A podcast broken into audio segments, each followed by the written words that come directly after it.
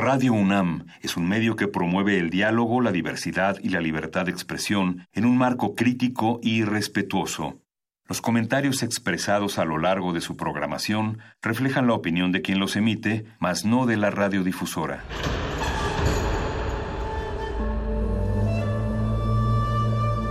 Un templo para la apreciación del ser mediante el sonido. mediante el sonido.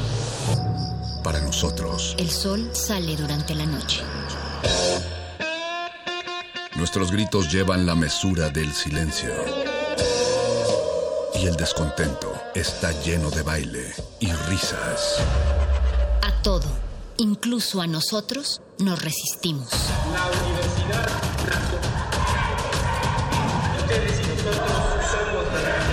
Resistencia modulada.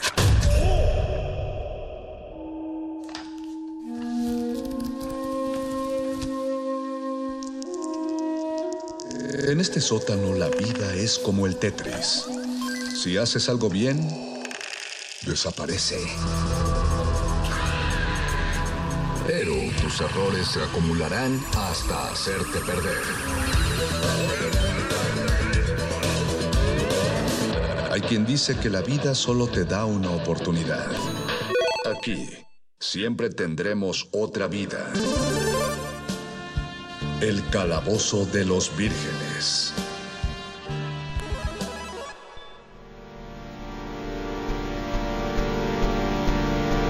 No conoces la razón, apenas si entiendes el motivo por el cual te han encerrado en ese calabozo, pero lo único que cambia el aspecto de las cuatro paredes a las que ya te acostumbraste es apenas una entrada que va a dar hacia otro corredor cuyo destino es incierto para ti. Llevas en tu mano probablemente una espada o un hacha, una daga o un bastón para lanzar tus conjuros y sabes que esa arma es la única compañía que tienes en este confinamiento. Escuchas a tu alrededor la voz del ñoñon master, del mago conde, que te da la bienvenida a este amplio calabozo, el cual has escuchado en leyendas, es reconocido como el calabozo de los vírgenes. Así que decides adentrarte en ese corredor, el cual se extiende más allá de lo que alcanza la luz, y mientras avanzas, esperas que tu aventura te lleve al final de este confinamiento, a un lugar en el que puedas volver a ver la luz del día, a sentir de nuevo la brisa del aire en tu cabello y saber que has sobrevivido a esta difícil prueba. Tema principal de Game of Thrones, de Ramin Djawadi.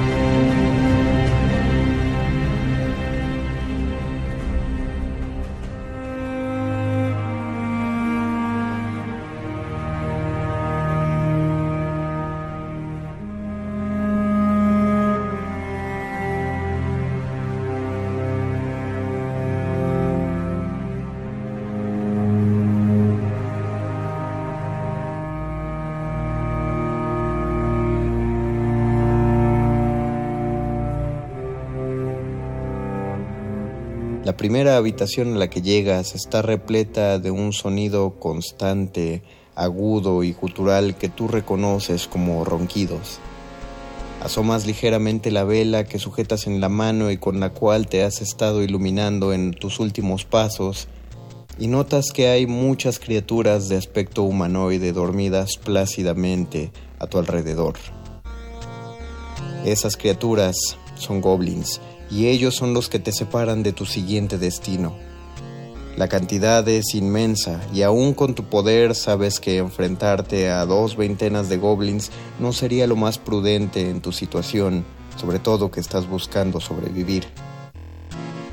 Así que lo único que puedes intentar ahora es tratar de caminar entre los goblins hasta el otro lado de la habitación, haciendo el menor ruido posible para evitar despertarlos.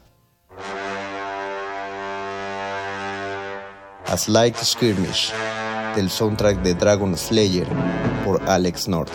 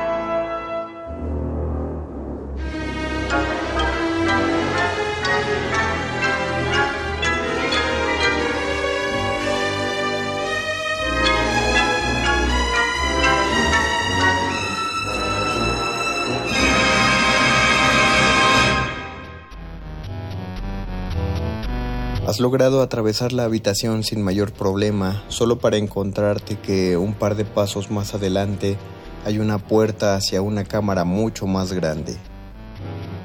La puerta, a pesar de ser de piedra, cede ante el empuje de tus manos y te permite entrar a una cámara muy amplia.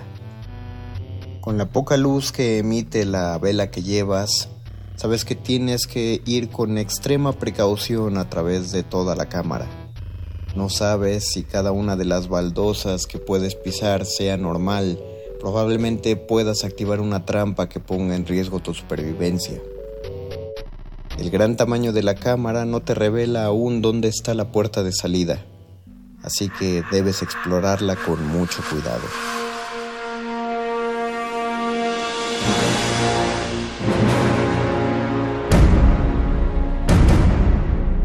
First Grendel Attack de Alan Silvestri, del soundtrack de Beowulf.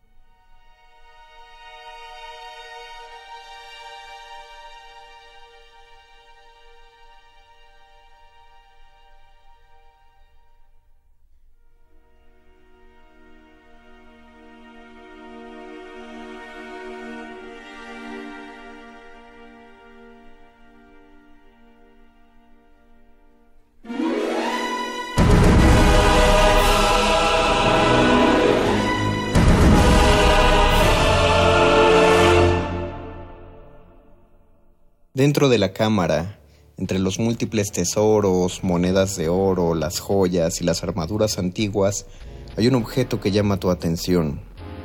Es un legajo de pergaminos, y cuando te aproximas a leerlo, descubres que en él están escritas las primeras crónicas de cómo inició el gran encierro, de aquella enfermedad que causó que más de una de las razas de este país fueran sumidas dentro de los calabozos. Y la alés atentamente, dándote cuenta cómo fue posible que dejaran que esto ocurriera. Narnia Lullaby de Harry Gregson Williams, del soundtrack de Las Crónicas de Narnia, El León, la Bruja y el Ropero.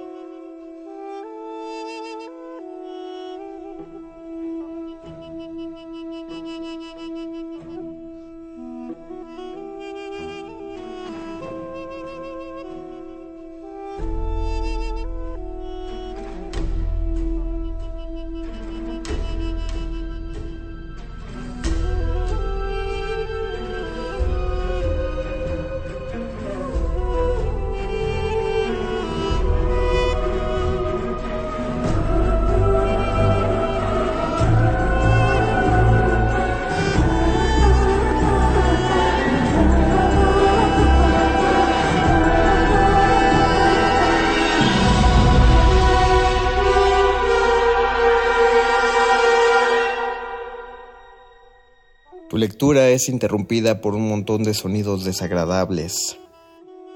Reconoces en los confines de la cámara los pasos de un montón de criaturas que deben estarse aproximando a una velocidad inusitada. No sabes aún si han descubierto tu presencia en el calabozo, así que decides esconderte y a través de las luces que portan ves cómo las sombras se proyectan altas en la cámara en la que estás.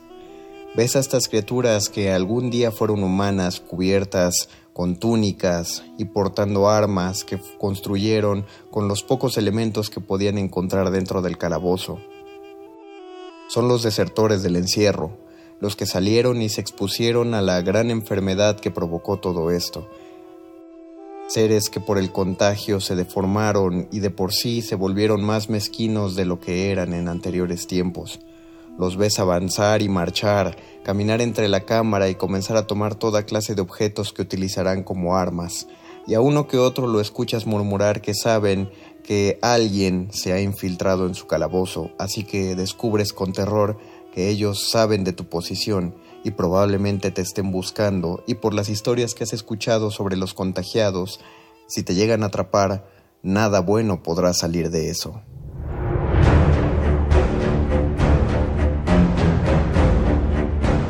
La Horda, tema principal de la película Warcraft, de Ramin Djawadi.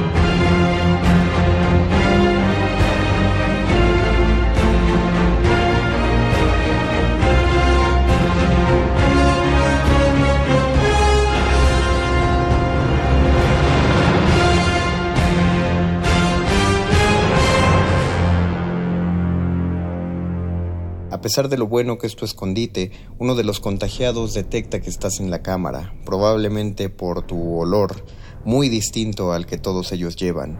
Así que alerta a todos sus compañeros y comienzan a buscarte.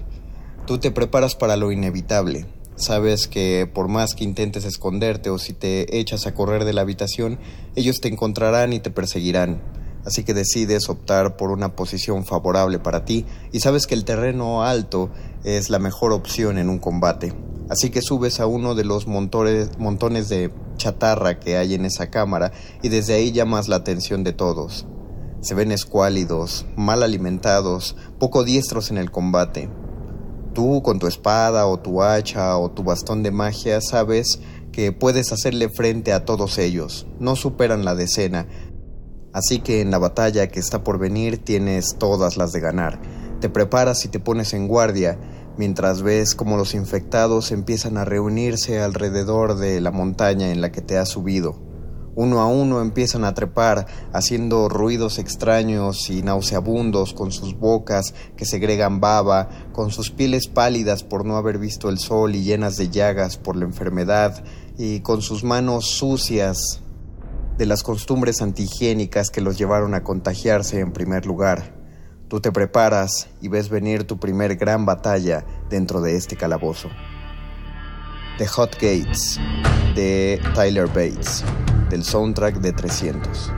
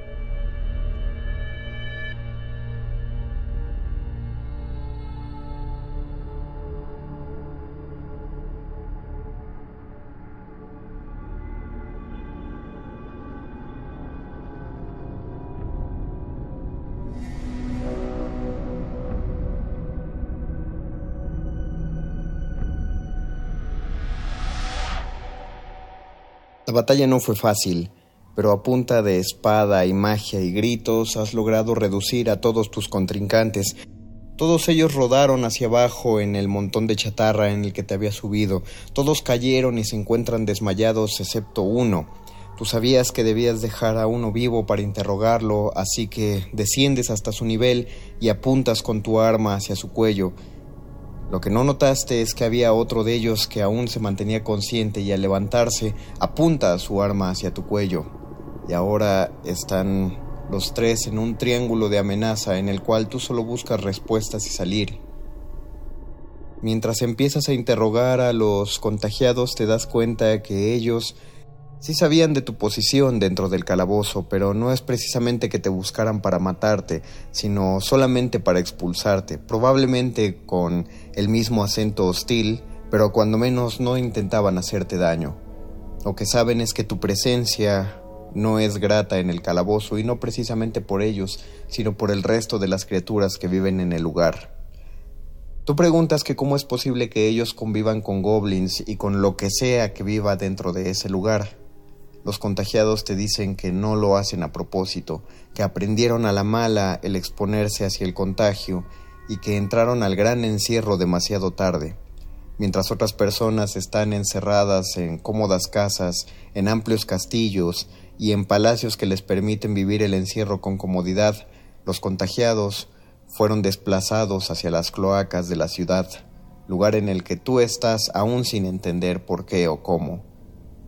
Mientras esta plática se desarrolla, tú empiezas a entender un poco más a los contagiados y te das cuenta de que, si bien son ciertas las leyendas de que ellos mismos se buscaron su destino, también empiezas a sentir algo de compasión y piensas que quizá fueron víctimas de un monstruo más grande.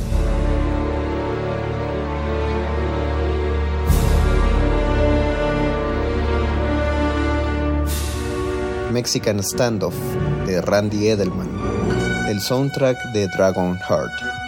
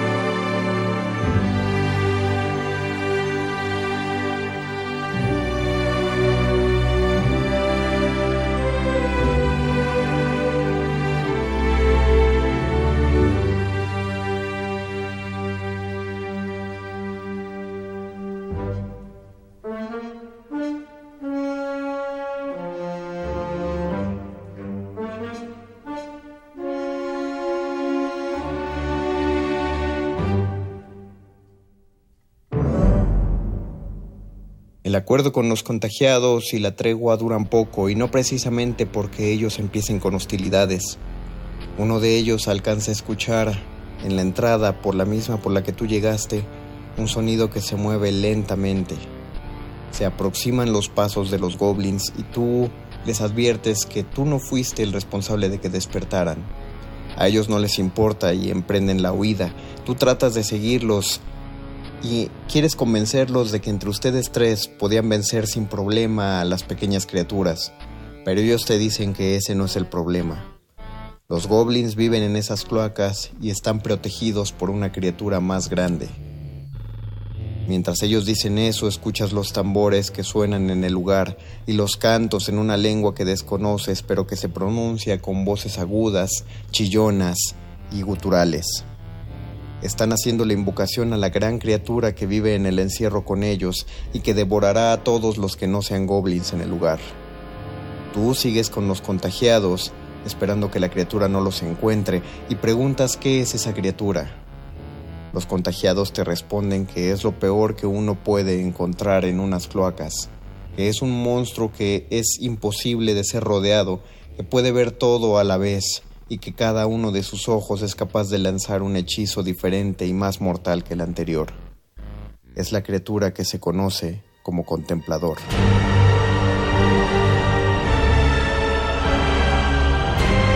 Release the Kraken de Ramin Djawadi, del soundtrack de Clash of the Titans.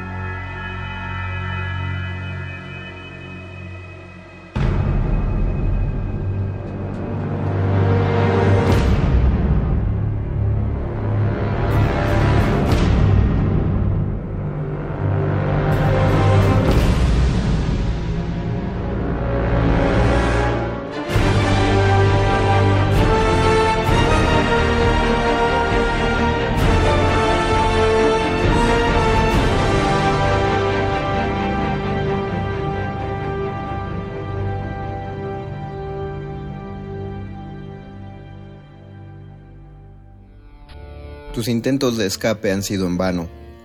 Los contagiados te dicen que detrás de ellos ya los está persiguiendo la criatura. Tú apenas si te iluminas con la vela, la cual se apaga en cuanto empiezas a correr. Los contagiados están acostumbrados a la oscuridad, pero tú no.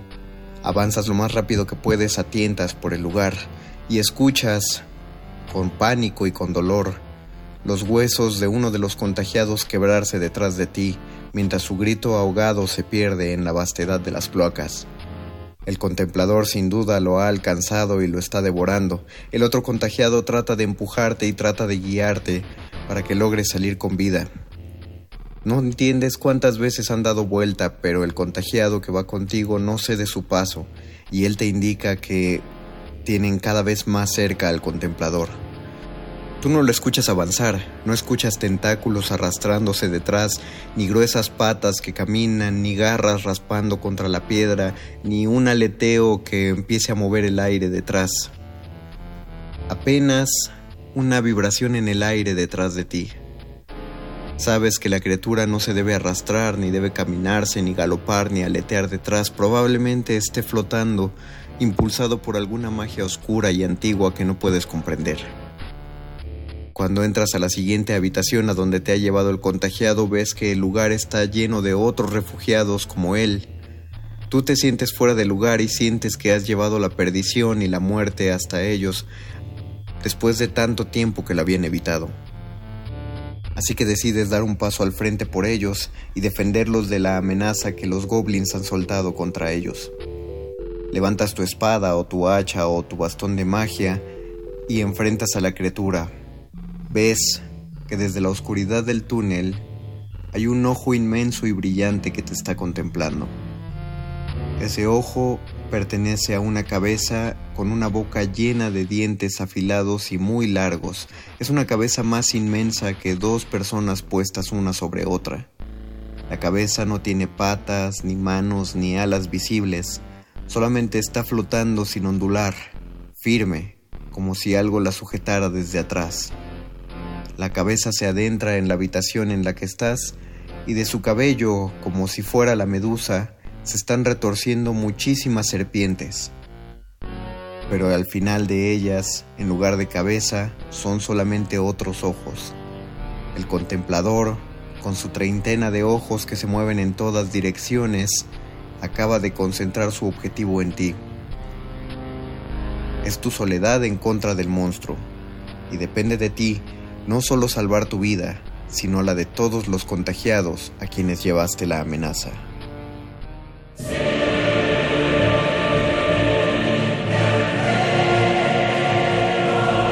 The End of All Things de Howard Shore, del soundtrack del Señor de los Anillos, El Retorno del Rey.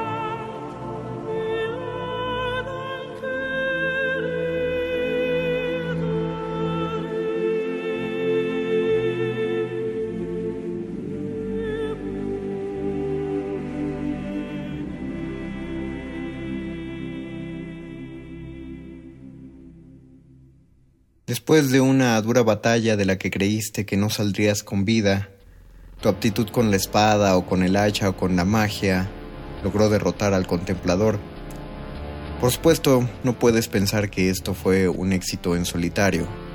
Los pocos contagiados que no huyeron cuando el contemplador entró a la cámara se reunieron a tu alrededor y te asistieron en lo que podían, con basura, con chatarra, las piedras y los huesos de la comida que encontraban, intentaron distraer distintos ojos de la criatura para que tuviera menos atención sobre ti.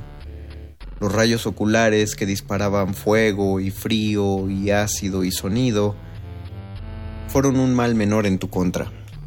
Tu aptitud para esquivar los ataques te permitió aproximarte al contemplador y darle los cuatro golpes que fueron necesarios para terminar con él.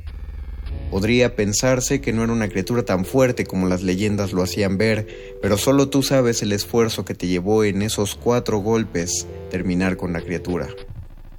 Los goblins que esperaban detrás del contemplador, al ver tu fuerza contra su extraño y terrenal dios, huyeron y se alejaron dentro de las cloacas, probablemente a un terreno más alejado para permitirle más cámaras a los contagiados.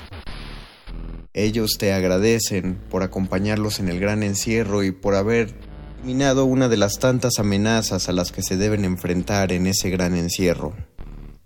Tú te sientas a la mesa improvisada que ellos arman y tratan de compartir contigo la comida y la bebida. En principio no piensas si sería una buena idea compartir algo del alimento de esos seres que han vivido por tanto tiempo en las cloacas y en condiciones tan antihigiénicas, pero piensas que sería una falta de cortesía dejarlos con la mano estirada, así que tomas, no sin cierta reticencia, uno de los tarros y pruebas la cerveza que han creado con métodos rudimentarios en ese lugar y comes también la carne que no entiendes de qué animal podría salir, pero estás seguro o segura de que no es de una vaca pues no has visto ninguna en tu viaje por el lugar. Y así, tranquilamente, celebras con los contagiados el haber eliminado una de las mayores amenazas del lugar. Recovery, de Basil Poledouris, del soundtrack de Conan el Bárbaro.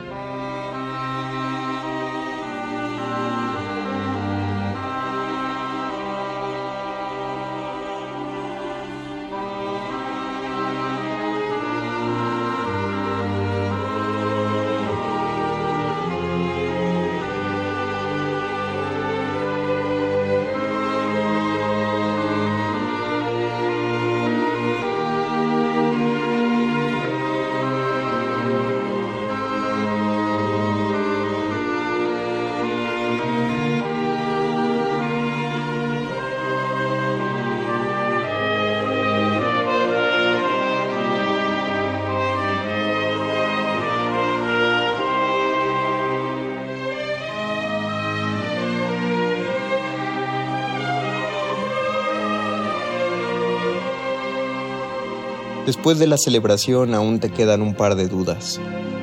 ¿Qué harán los contagiados en el resto del gran encierro? ¿Será prudente buscar una salida? ¿Es ya momento de salir? ¿Y cómo está viviendo el resto de la ciudad del gran encierro? Quizá este no ha sido el final de tu aventura, así que lo próximo que deberás hacer será buscar una salida del lugar pero tienes que decidir si llevarás contigo a alguno de los contagiados o regresarás para informarles. De cualquier modo, les pides que te indiquen el camino hacia la salida más cercana. La mayoría de los contagiados desconoce ese término. Hace tanto tiempo que vieron por última vez la luz del sol y que sintieron el exterior, que no recuerdan de qué modo lograron meterse a las cloacas. Uno de ellos, el más grande, el más viejo, uno de los más enfermos, te indica que por el pasillo del este, algunas tardes, o lo que ellos intuyen que son las tardes, puede sentirse la brisa del exterior entrar. Así que probablemente haya ahí una salida. Tú te encaminas por ese lugar con tu espada, tu hacha o tu magia y esperas ver qué descubrirás después, mientras la voz del ñoño master del mago conde te despide de esta primera aventura y espera escucharte la próxima semana en la misma hora, en la misma sintonía. Tú caminas por otro de los pasillos del calabozo de los vírgenes, mientras escuchas cómo la sintonía se despide de ti.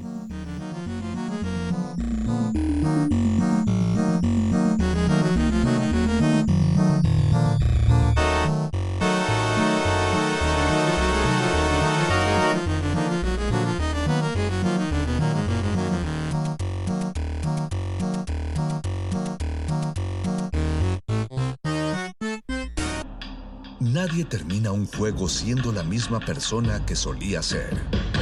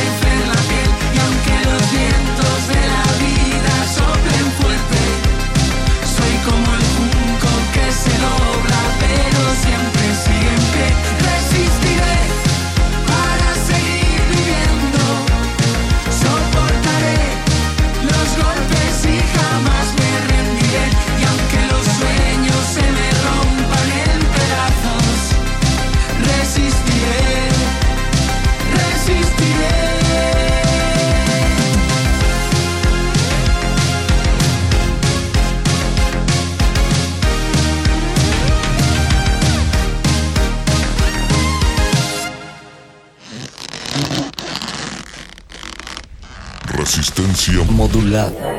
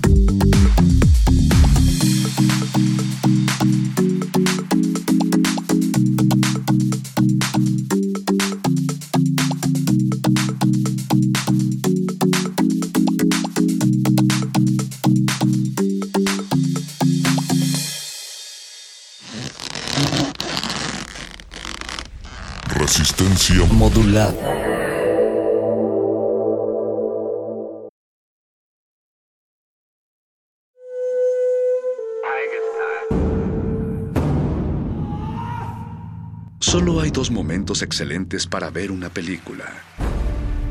El primero fue hace 20 años, en su estreno. El segundo gran momento es hoy. De retinas.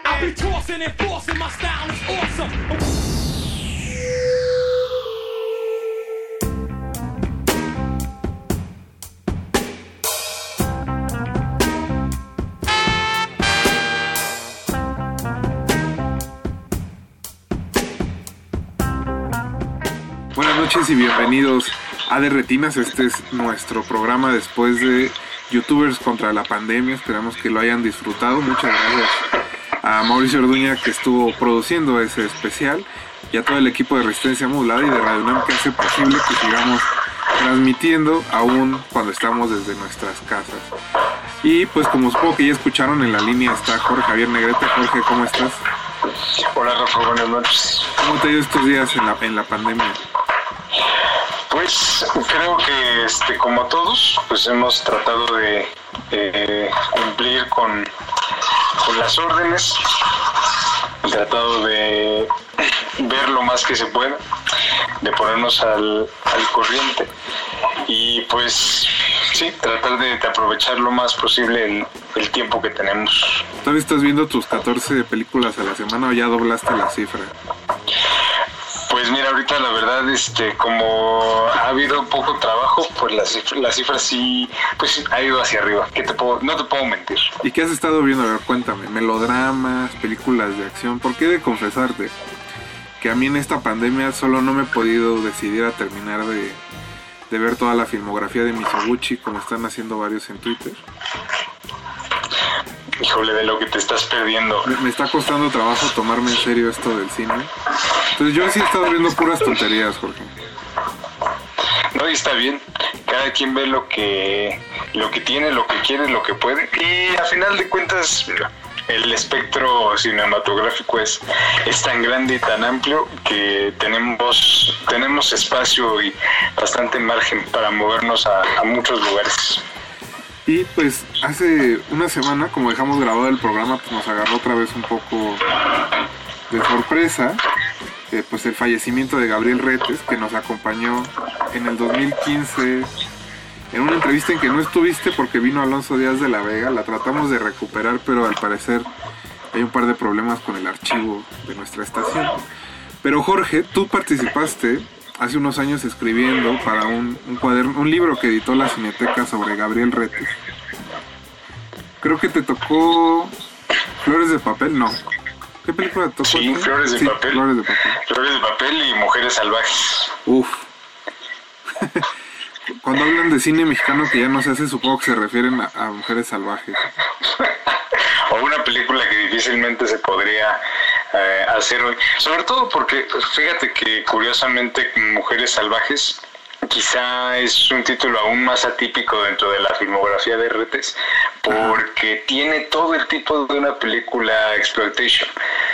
Eh, mujeres en, obviamente, en poca ropa, mujeres en cárceles, mujeres en este, la playa, hombres contra mujeres, ahí en recuerdo que hay una escena en la que uno de los de los hombres practica taekwondo con todo y su y su dobok y este y llega creo que era Tina Romero la protagonista de la de la película y este se pelea se pelea con él además de que como curiosidad y ya este perdón si hago las inflexiones de Alberto Acuña pero es que me salió natural No, se, se va pegando Eh, por el contacto.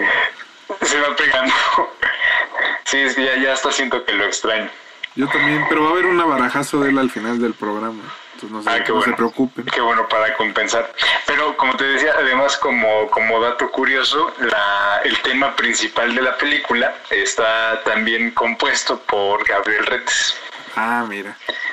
Sí, que digo, tampoco es nada muy complicado, básicamente es mujeres, mujeres salvajes durante varios minutos. Es, es, es justo como estas películas que hacía Corman de mujeres en la cárcel, o de Sí, ese, sí, o de ese autor del trash que es Andy Sedaris, Uf, que era mujeres en bikini con armas, y es, es como el mismo tipo de película.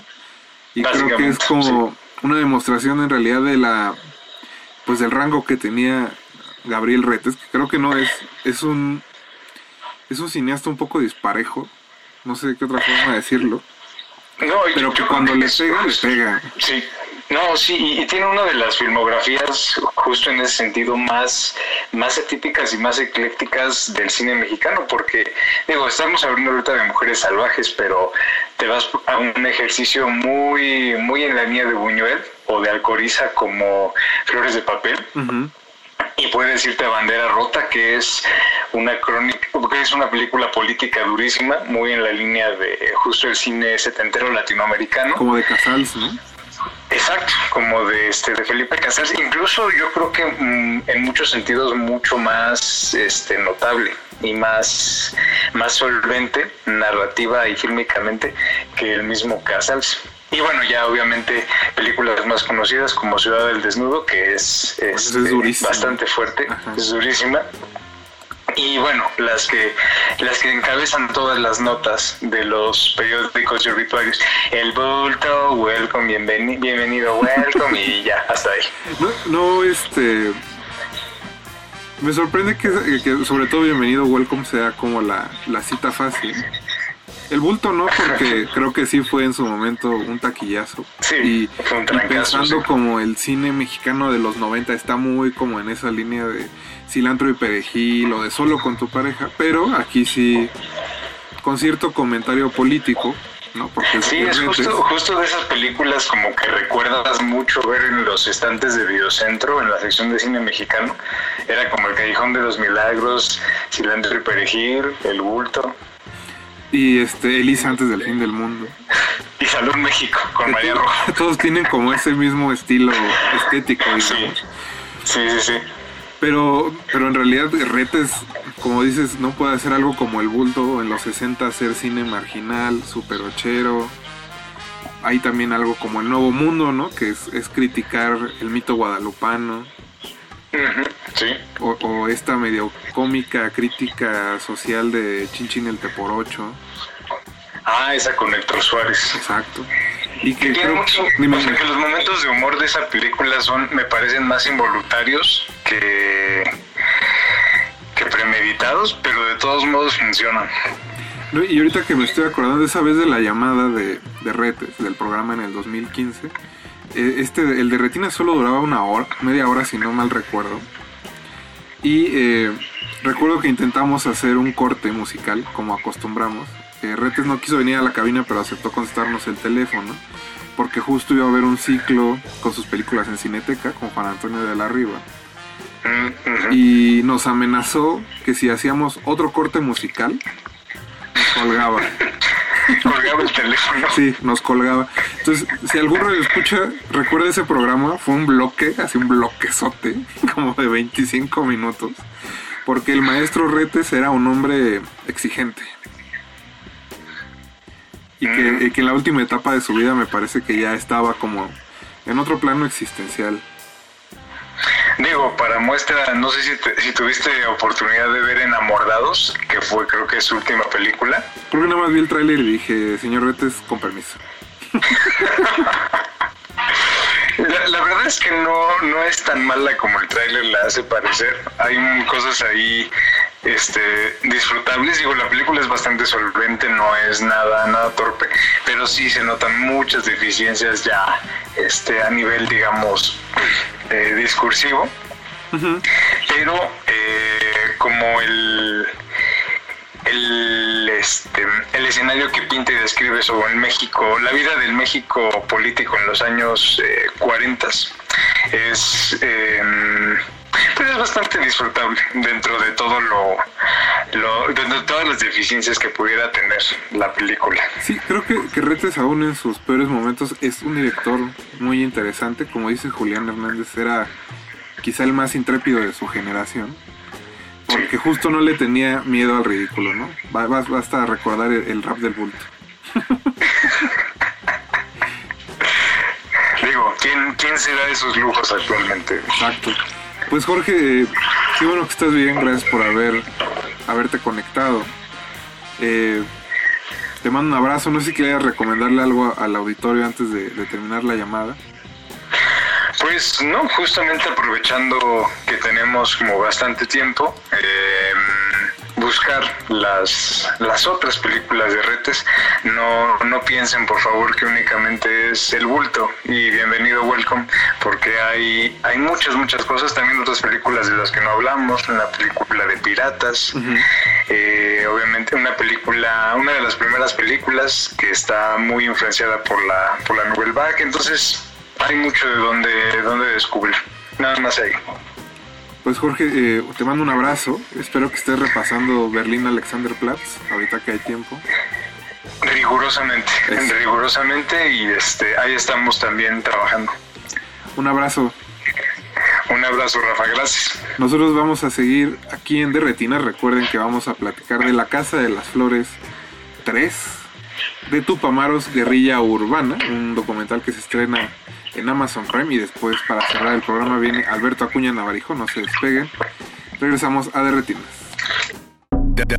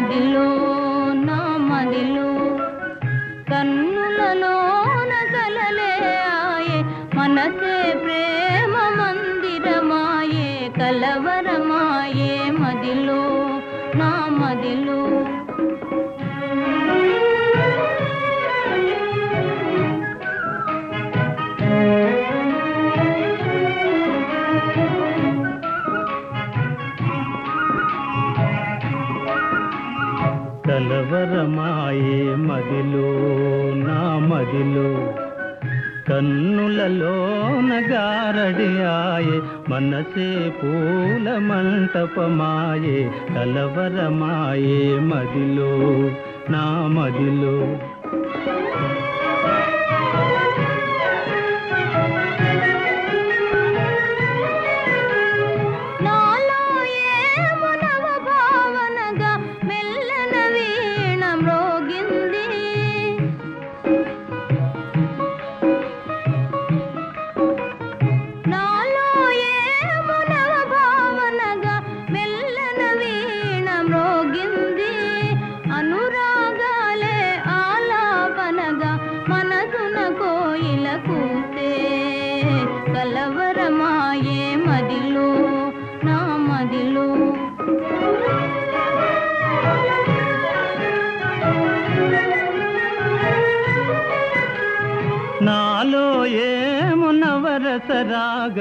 పిల్లన గ్రోవి ఊరింది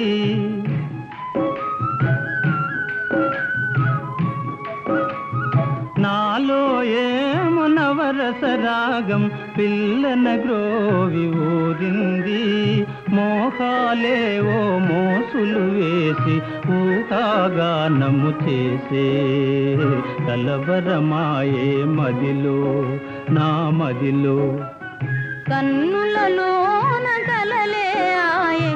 మనసే ప్రేమ మందిరమాయే కలవరమాయే మదిలో నా మదిలో కలవరమాయే మదిలో నా మదిలో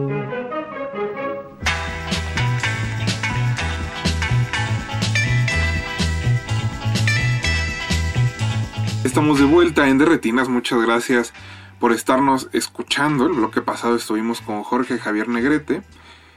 y que nos dio unas- un par de recomendaciones sobre la obra de Gabriel Retes. Esperamos que vean las películas. Si no, cuéntenos. Estamos en redes sociales, en arroba R modulada y en Facebook como Resistencia Modulada, donde estamos leyendo todos sus comentarios, aun cuando estamos un poco a la distancia. Este segundo bloque, como les contamos en el anterior, estará dedicado a la tercera temporada de La Casa de las Flores. Vamos a pasar un fragmento de una entrevista que tuvimos con Isabel Burr, que es una actriz que se une al elenco de esta serie de Netflix para la siguiente temporada. Ella estará interpretando al personaje que hacía Verónica Castro en la primera temporada, Virginia, esta vez en el pasado, donde bueno, se resolverá un conflicto ahí amoroso y medio social que tiene Virginia y al mismo tiempo pues, se resolverá el resto del destino de los personajes. Los dejamos con la entrevista y recuerden que siguen en Derretinas. Después viene Tupamaros, un documental venezolano que, llega, que llegó el 24 de abril a Amazon Prime y el programa cierra con Alberto Acuña Navarijo y su Navarajazo. No se despeguen, recuerden que están en el 96.1 de FM. De retinas.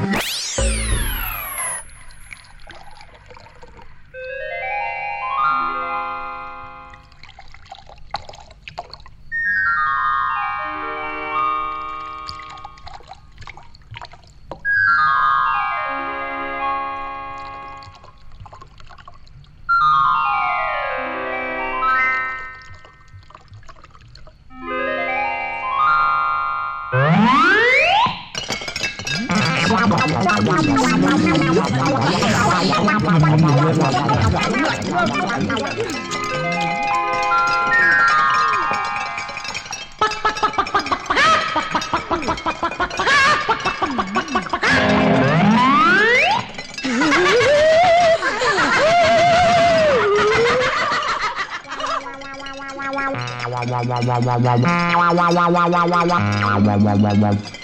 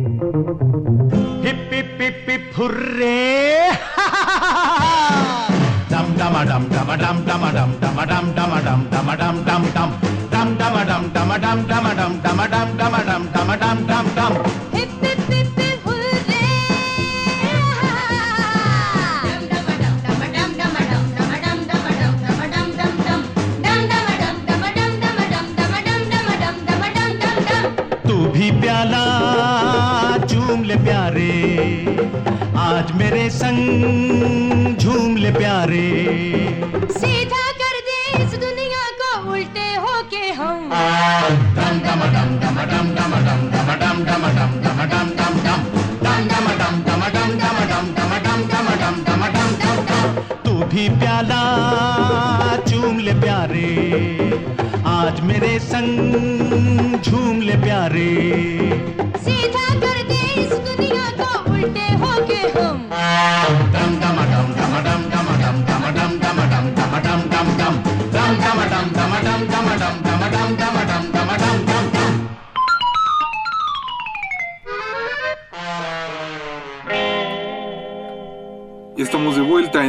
Muchas gracias por estarnos escuchando. El bloque pasado estuvimos con Jorge Javier Negrete, y que nos dio un par de recomendaciones sobre la obra de Gabriel Retes. Esperamos que vean las películas. Si no, cuéntenos. Estamos en redes sociales, en arroba y en Facebook como Resistencia Modulada, donde estamos leyendo todos sus comentarios, aun cuando estamos un poco a la distancia. Este segundo bloque, como les contamos en el anterior, estará dedicado a la tercera temporada de La Casa de las Flores. Vamos a pasar un fragmento de una entrevista que tuvimos con Isabel Burr, que es una actriz que se une al elenco de esta serie de Netflix para la siguiente temporada. Ella estará interpretando al personaje que hacía Verónica Castro en la primera temporada, Virginia, esta vez en el pasado, donde bueno, se resolverá un conflicto ahí amoroso y medio social que tiene Virginia y al mismo tiempo pues, se resolverá el resto del destino de los personajes. Los dejamos con la entrevista y recuerden que siguen en Derretinas. Después viene Tupamaros, un documental venezolano que, llega, que llegó el 24 de abril a Amazon Prime y el programa cierra con Alberto Acuña Navarijo y su Navarajazo. No se despeguen, recuerden que están en el 96.1 de FM.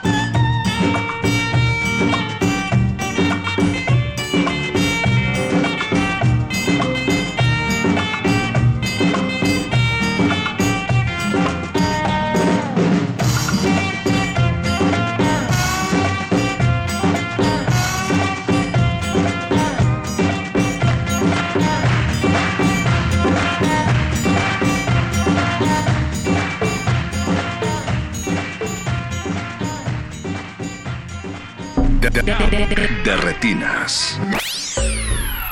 y tuve la suerte de hacer la improvisación con dos de los personajes que se quedaron también en esta tercera temporada, Javier Jatín y Tiago Correa. Eh, tres días después me llaman y me dicen, te quedaste el papel. Y bueno, pues una mezcla de sentimientos de, de nervio, de decir, ahora sí va a estar difícil el reto. Y al mismo tiempo, pues muy contenta de, de por fin poder entrar a Netflix, que era algo que yo ya quería hacer desde hace mucho y darle vida pues a un personaje tan bonito con tanto que ofrecer y sobre todo entrar a una serie que ya es tan exitosa, ya era tan exitosa. ¿Y, qué te dijo, por ejemplo, Manolo ese día? ¿Por qué, por qué él sentía que eras la opción indicada para interpretar a Virginia de joven? Pues las indicaciones para el casting, imagínate Rafa, era nada más tráete ropa de los setentas. Entonces yo estuve como tres días antes planeando qué ponerme, agarrando ropa de mi mamá, que el peinado, buscando en internet, todos los referentes que, que pudiera sacar de esa época. Pero sin texto, sin nada. Obviamente vi la primera temporada eh, como cinco o seis veces, repitiendo cada escena de Virginia. Y cuando llegué, Manolo nada más nos dice así como, ok, ahora están en 1979 y están platicando los tres y pásense un churro y improvisen lo que puedan. Entonces yo, bueno, pues va.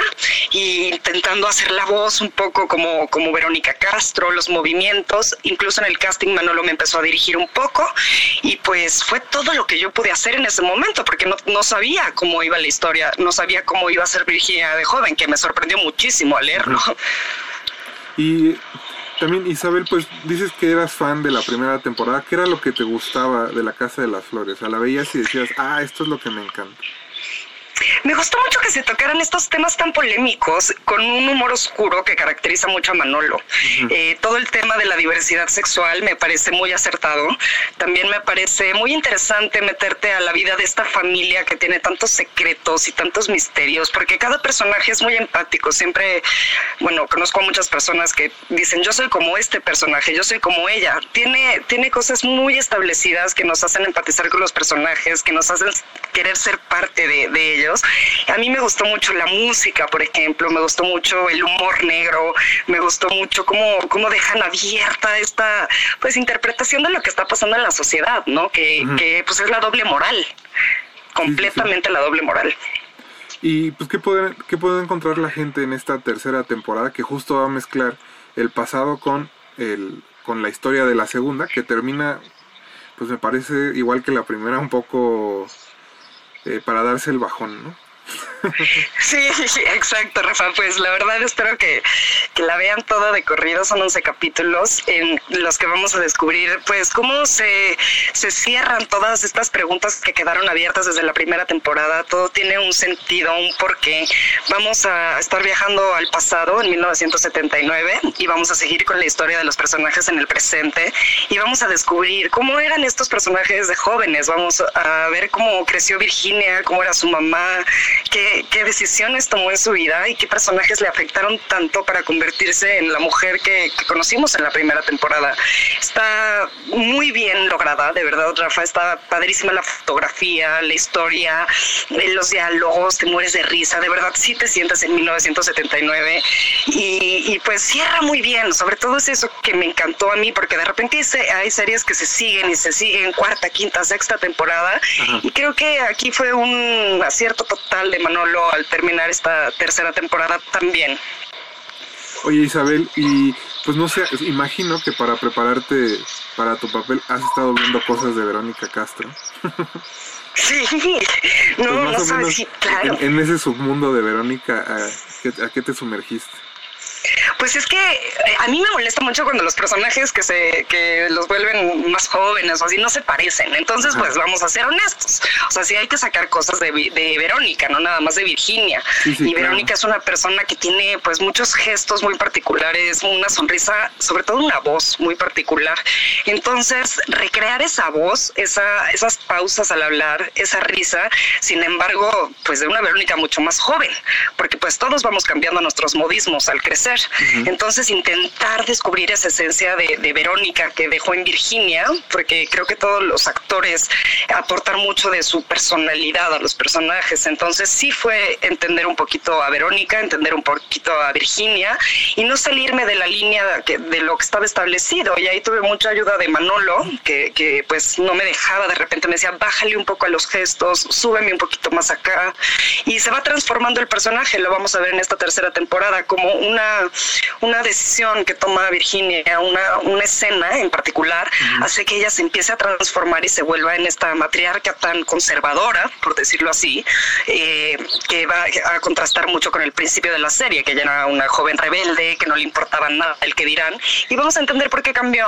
Y sí, pues estudiar mucho a Verónica, mucho a Virginia, y sobre todo, pues quitarme un poco sus zapatos y ponerme los míos.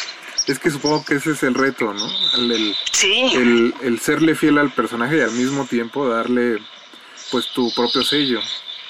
Claro, porque mucha gente puede pensar que es más fácil actuar un personaje que ya está establecido, pero la verdad es que no. A mí se me hace de los retos más difíciles, porque como dices, no me puedo salir de, de- de lo establecido, del renglón. Entonces hay una pauta, hay un, ya sabes cómo termina el personaje, incluso este personaje que muere. Entonces ya no hay por dónde rascarle, simplemente es remontarte al pasado y, y- y de verdad intentar vivir el personaje y que concuerde perfectamente con todo lo que dice ya en la primera temporada. Pues eh, ya te iba a decir Virginia, Isabel. Ay, no, gracias. Muchas Si gracias, te hablo eh. como la Virgen. Muchas gracias por habernos contestado la llamada. Mucha suerte con la serie. Oye, que honor. muy bien. No, gracias a ti por darme este espacio. De verdad tenía muchas ganas de esta entrevista. Bueno, Isabel, pues muchas gracias y recuerden mandarnos todos sus comentarios de la tercera temporada de La Casa de las Flores.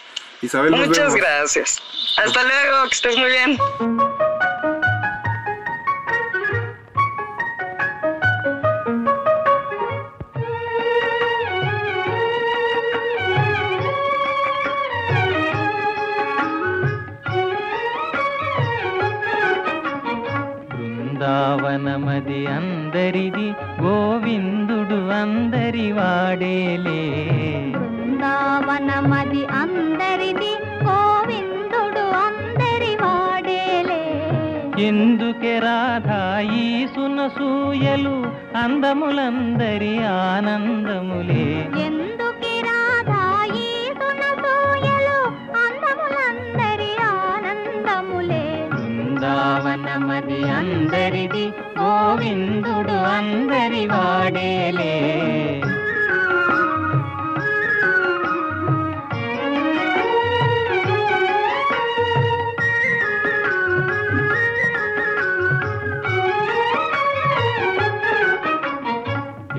పిల్లన గోవిని పిలుపును వింటే ఉల్లము చల్లున పొంగదటే. పిల్లల గ్రోవిని పిలుపును వింటే ఉల్లము చల్లున పొంగదటే. రాగములో అనురాగము చిందిన జగమే ఊయల ఊగదటే. రాగములో అనురాగము చెందిన జగమే ఊయల ఊగదటే బృందావనమది అందరిది గోవిందుడు అందరి వాడేలే.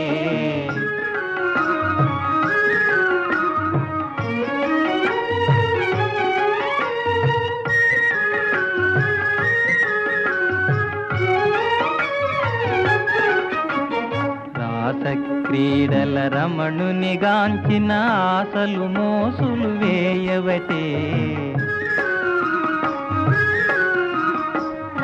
క్రీడల రమణుని గాంచిన ఆశలు మోసులు వేయవటే. ఎందుకే రాధా ఈ సునసూయలు అందములందరి ఆనందములే బృందావనమది అందరిది గోవిందుడు అందరి వాడేలే గోవిందుడు అందరి వాడేలే.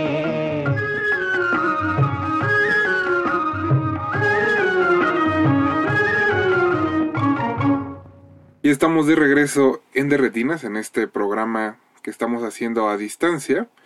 La siguiente sección de, de nuestro programa está dedicado a un documental que llega a Amazon Prime el 24 de abril. Se llama Tupamaro, Guerrillas Urbanas. Es dirigido por Martín Andrés Markovitz y habla un poco sobre la situación de violencia. Bueno, más bien no un poco, habla bastante sobre la situación de violencia y en especial una de las pandillas más fuertes que hay en Caracas, en Venezuela. Y bueno, para hablar un poco de la película tenemos a su director en la línea. Martín, buenas noches. Hola, ¿cómo estás? Gracias por tenerme en Pues- tu programa. Martín, cuéntanos un poco cómo fue que eh, pues te acercaste al tema. Creo que eres reportero y llevas varios años, eh, pues ahora sí que en el lugar. Sí, yo, am, yo soy norteamericano y yo estaba, en 2005 yo estaba muy interesado en Hugo Chávez y, y su gobierno socialista, como estaba ayudando a la gente pobre ah, por programas sociales, ayudando, am, compartiendo el- los ingresos de petróleo para la gente pobre. Y fui a Venezuela a, a trabajar como periodista. Y cuando yo estaba viviendo ahí, escuché sobre estos grupos armados. Am, Caracas es una de las ciudades más peligrosas del mundo. Y en muchos de estos barrios ah, no hay confianza en la policía, en la Guardia Nacional. Y, y grupos han organizado en, en estos barrios como grupos armados para combatir esta, esta gente, estos, estas fuerzas. Y en el mismo tiempo yo escuché da- durante um, el golpe de Estado que hicieron a Chávez en 2002, cuando salió del poder 48 horas, estos grupos lo defendió, fueron a Miraflores, donde vive el presidente de Venezuela, y, y- y cuando fueron ahí, tanta gente fueron y estaban demandando que, que regresaran a Chávez. De retinas. Chávez tenía mucho poder.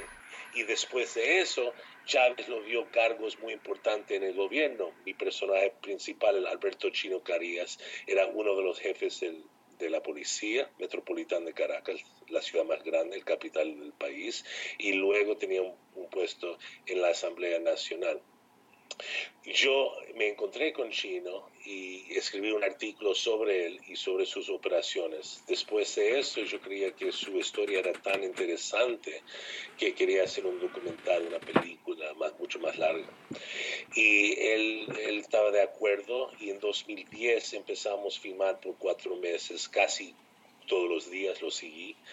Um, cuando terminamos en cuatro meses, no tenía el material suficiente y me fui a estudiar mi maestría en, en la Universidad de Colombia en Nueva York.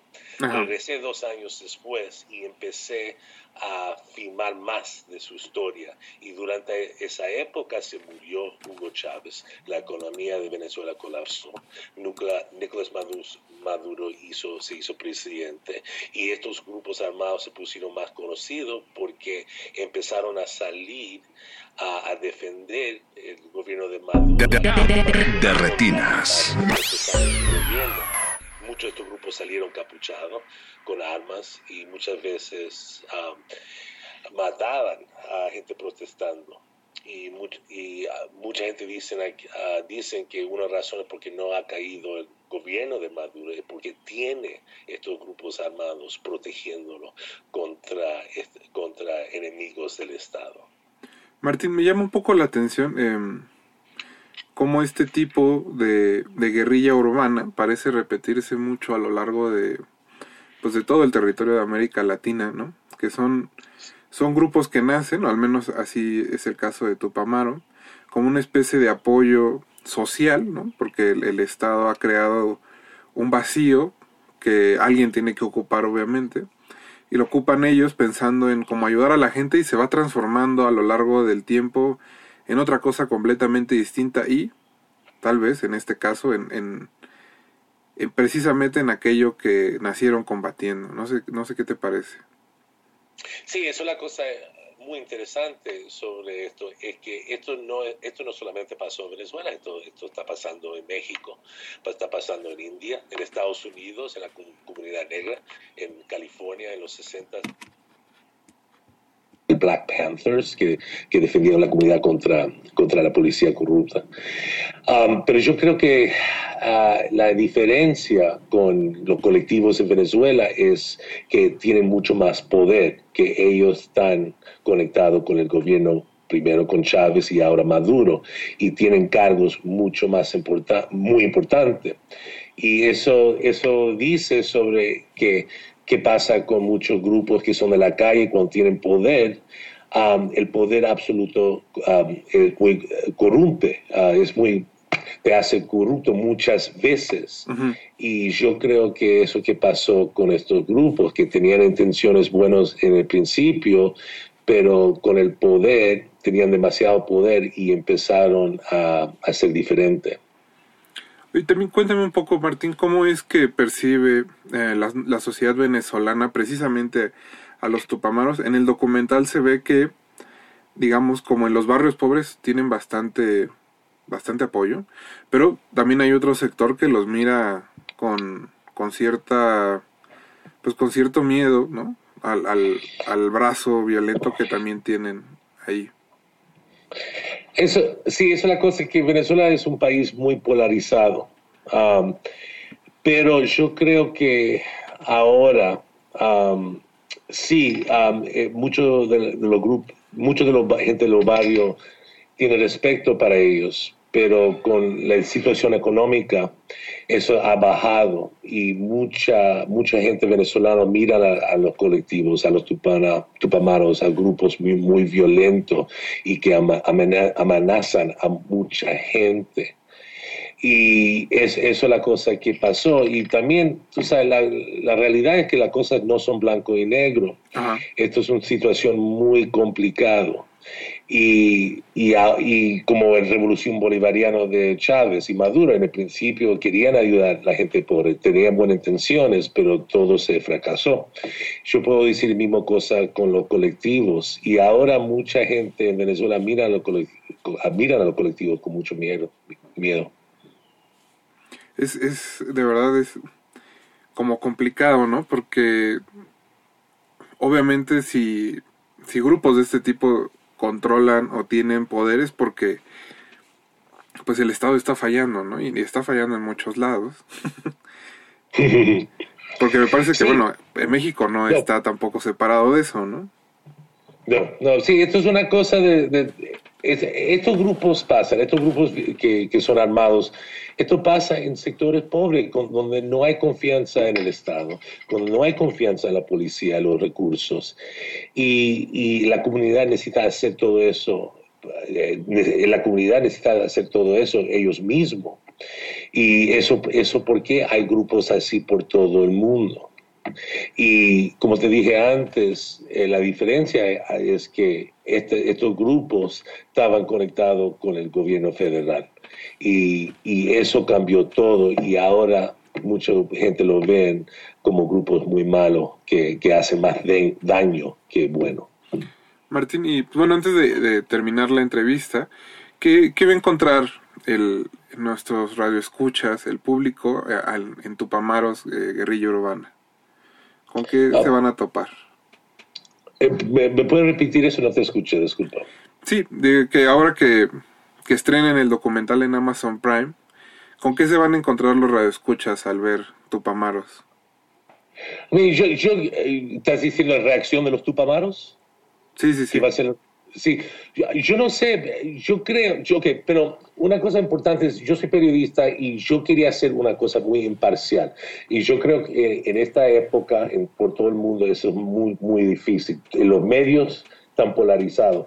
So, yo quería mostrar los dos lados y, y ojalá que los colectivos y los tupamaros reconozcan, ver eso. Y, y, pero yo no sé qué va a ser reacción. Necesito, la gente necesita ver la película. Perfecto. Pues eh, Martín Markovich, muchas gracias por habernos contestado la llamada. Eh, mucha suerte con, con, la película y pues un abrazo a la distancia en esta pandemia. No, muchas gracias a ti por todo. Hasta luego. Chao. Nosotros vamos a seguir en Derretinas, no se despegue. Derretinas.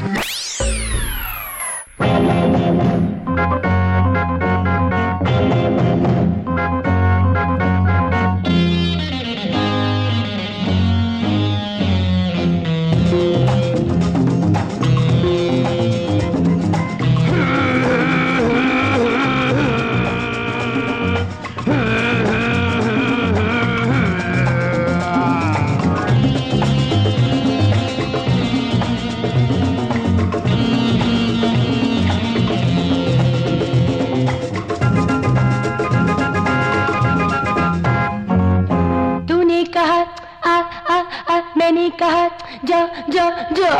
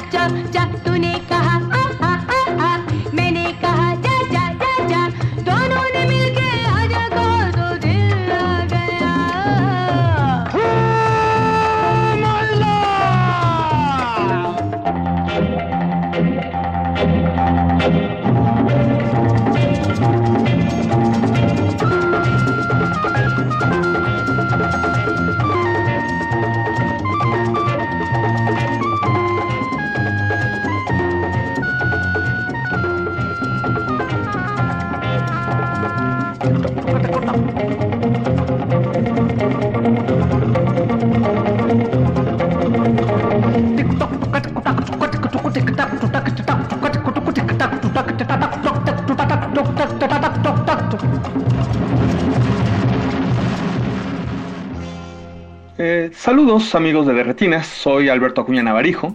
Eh, seguimos en casa unas semanas más Y en un momento en el cual pareciera que ya nos estamos viendo eh, rebasados por la oferta de streaming que ha aparecido estas semanas para mitigar de alguna manera el confinamiento, eh, hay que rescatar de alguna manera la página de Gabriel Retes, cineasta recién fallecido a los 73 años y que tuvimos eh, la oportunidad de entrevistar en las primeras emisiones de este programa. Posiblemente lo, lo recuerden, nos acompañó por ahí también Alonso Díaz de la Vega eh, para la, la charla. Eh, así como Jaime Humberto Hermosillo, otro de los directores de la generación del cine mexicano estatista de los años 70, eh, también fallecido a inicios de este año, Retes apostó ya entrados eh, los 2000 eh, por el formato digital y el internet para la producción y exhibición de su cine. De hecho, estaban eh, pues muy adelantados a su época ambos directores. Inclusive recordemos que la última película de, de Hermosillo pues la regaló. Uno tenía que escribirle un correo y con eso te mandaba el, el link de su, de su película de manera gratuita. Y de esta manera, eh, en el sitio gabrielretes.com se puede rentar o comprar eh, 15 de los 21 largometrajes que Retes realizó, eh, que van de su ópera prima Chin Chin el Teporocho del 75 a la Revolución de los Artistas del 2018. Eh, y dentro de la selección, pues recomiendo, tomando en cuenta el tono pues, las recomendaciones que uno eh, realiza desde hace varios años en, en De Retinas, bueno, pues La Ciudad al Desnudo, la cual el año pasado eh, cumplió su 30 aniversario y que considero eh, la última gran película de Retes, la cual contenía esa rebeldía y esa vocación provocadora que lo caracterizó. La ciudad del desnudo, bueno, pues narra el encuentro inevitable que se da entre un compositor desempleado y su esposa, que es una cantante retirada, eh, quienes están huyendo eh, por las calles de la ciudad tras estar involucrados en un accidente automovilístico eh, con una pandilla de, de pránganas encabezados por un tipo cínico, ojete, apodado el King, interpretado por Luis Felipe Tobar, posiblemente en una de sus mejores, pues una de las mejores actuaciones, quienes eh, están recorriendo los barrios bajos de, esta metrópoli durante un día, haciendo tropelías pues al que se deje. Eh, hay que decir que la secuencia climática de esta película al interior de un motel sigue siendo eh, uno de los momentos más violentos, crudos e incómodos que se dio dentro del cine mexicano de los años 80, la cual incluye, bueno, pues una violación tumultuaria y la amenaza de que una bebé sea arrojada por una ventana. Así pues, eh, por 25 pesos en renta o 60 en venta, valga aquí la publicidad a la página, pues eh, eh, podrán encontrar una gran película que supo capturar eh, un ambiente urbano popular, muy tangible, muy creíble, pues sin necesidad de incluir, como en los últimos años, cuando se habla de cine urbano, pues el audio de los tablas oaxaqueños, o el carrito de los camotes, o la grabación del fierro viejo.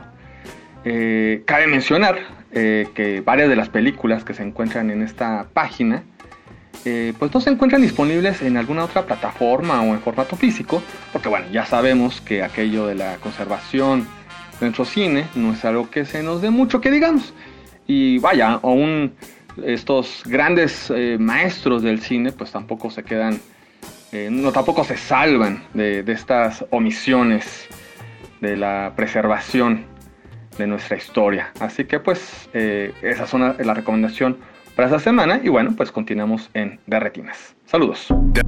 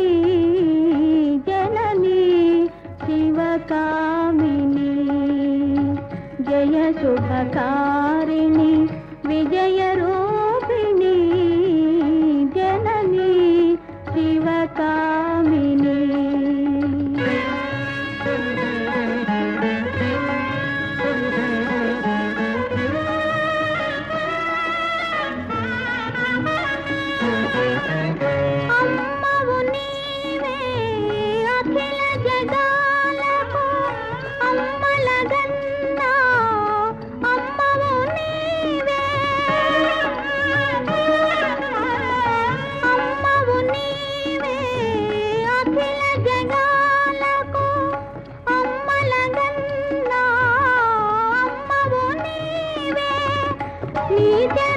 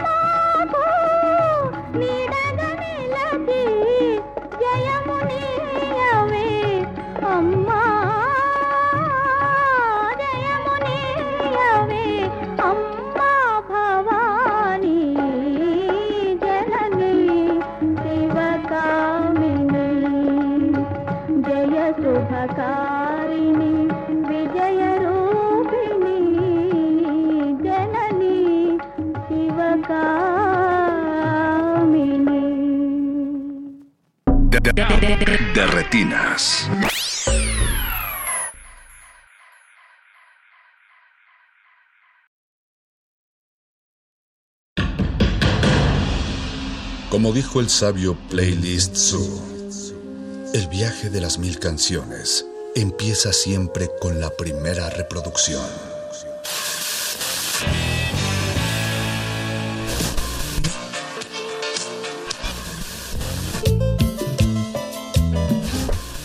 A continuación, un maestro te abrirá la puerta de su lista de reproducción.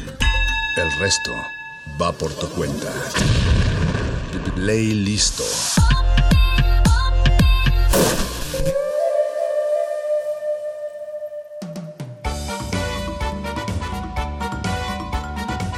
Buenas noches y bienvenidos al playlist de Resistencia Modulada. Mi nombre es Rafael Paz y yo estaré acompañándolos de manera breve esta noche porque en realidad lo importante es que suene la música que elegimos para ustedes.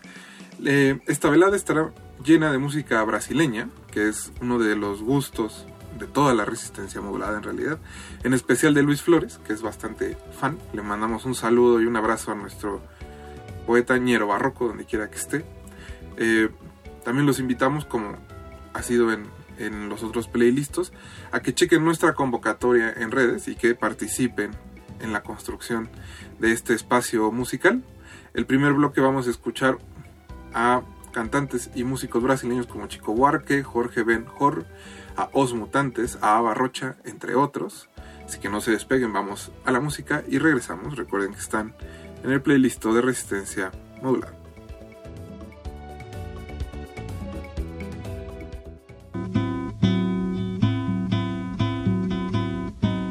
Amou daquela vez como se fosse a última. Beijou sua mulher como se fosse a última. E cada filho seu como se fosse o único. E atravessou a rua com seu passo tímido. viu a construção como se fosse máquina. Ergueu no patamar quatro paredes sólidas. Tijolo com tijolo num desenho mágico, seus olhos embotados de cimento e lápis.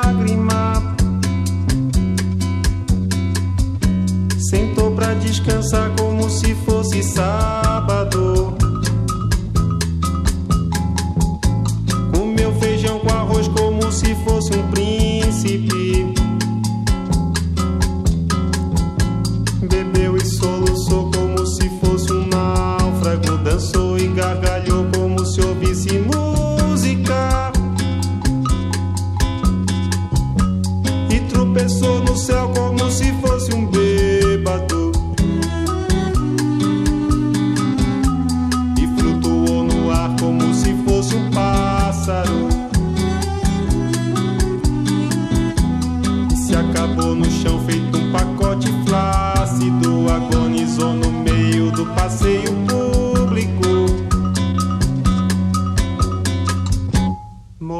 contramão, atrapalhando o tráfego.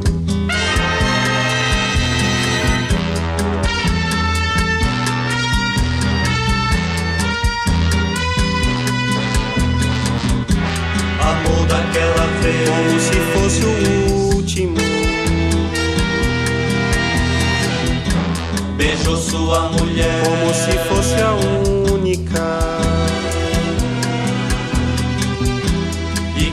Filho seu. Como se fosse o pródigo e atravessou a rua com seu passo bêbado. Subiu a construção como se fosse sólido. Ergueu no patamar quatro paredes mágicas.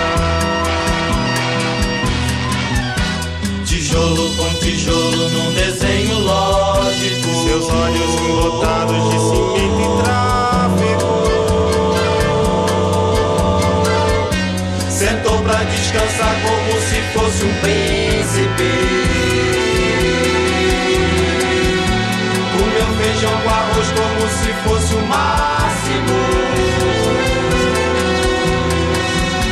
Bebeu e soluçou como se fosse máquina. Dançou e gargalhou como se fosse o próximo. E tropeçou no céu como se ouvisse música. E flutuou no ar como se fosse sábado. E se acabou no chão feito um pacote tímido. Agonizou no meio do passeio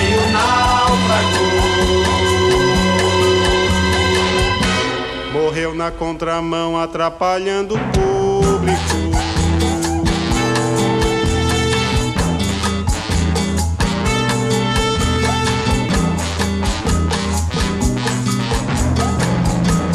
Amou daquela vez como se fosse máquina. Beijou sua mulher como se fosse lógico. Ergueu no patamar quatro paredes plácidas. Sentou pra descansar como se fosse um pássaro. E flutuou no ar como se fosse um príncipe. E se acabou no chão feito um pacote bêbado. Morreu na contramão atrapalhando o sábado.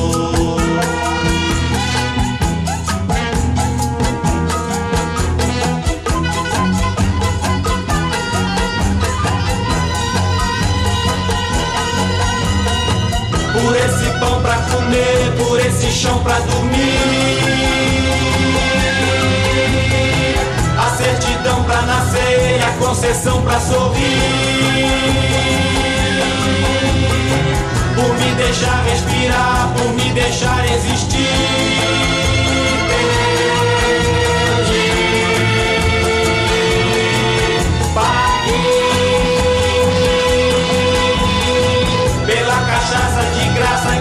Gente tem que engolir.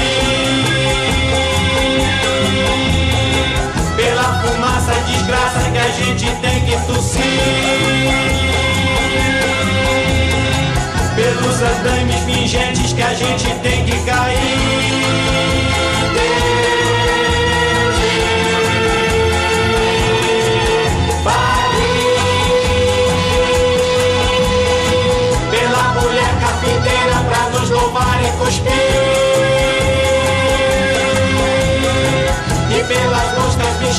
Para nos beijar e cobrir.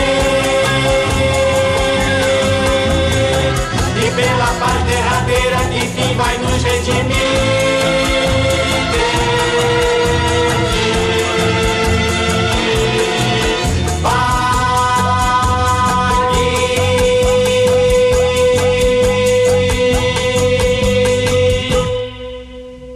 Estás en resistencia modulada.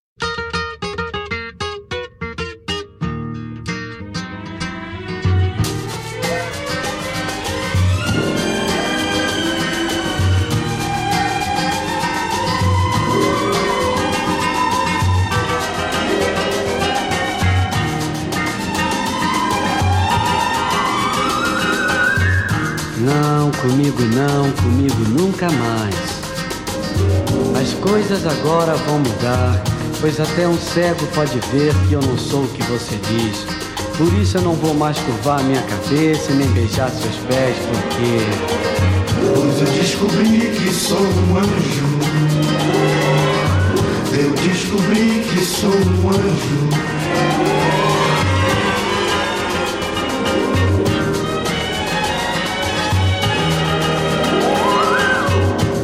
Comigo não, comigo nunca mais. As coisas agora vão mudar. Mantenha a distância quando eu voltar. Pois quando eu fui, meu caminho era só pedras e espinhos. Mas na minha volta ele será de estrelas e rosas, porque. Pois eu descobri que sou um anjo. Eu descobri que sou um anjo. Não, comigo não, comigo nunca mais. Mantenha a distância quando eu voltar. Pois há muito tempo que meu amor por você acabou. Olhe, não chore, pois você chorando meu sentimento pode ficar com pena de você e deixar até você gostar de mim. Por isso mantenha a distância. Por quê? Pois eu descobri que sou um anjo. Eu descobri que sou um anjo. Pois eu descobri que sou um anjo.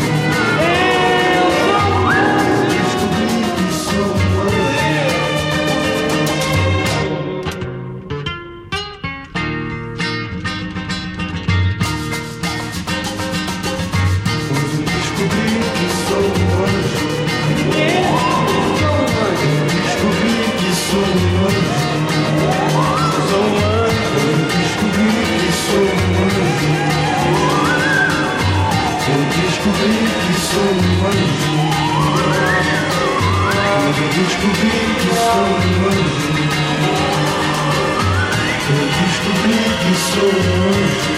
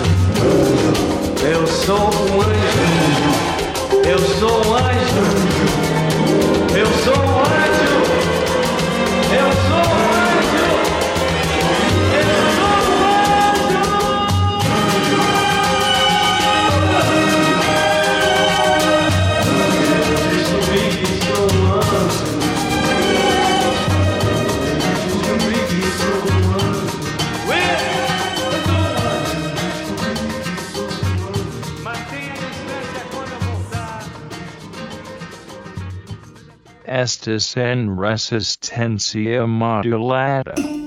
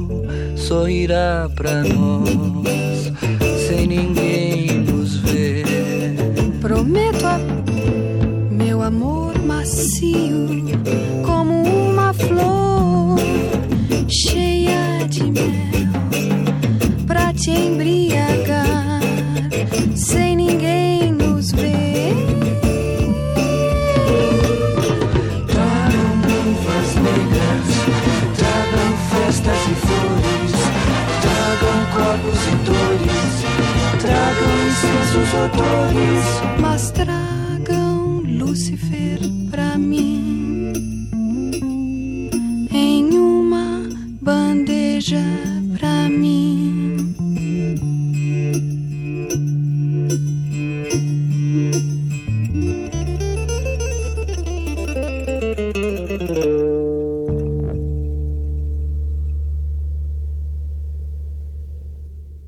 Estás en resistencia modulada.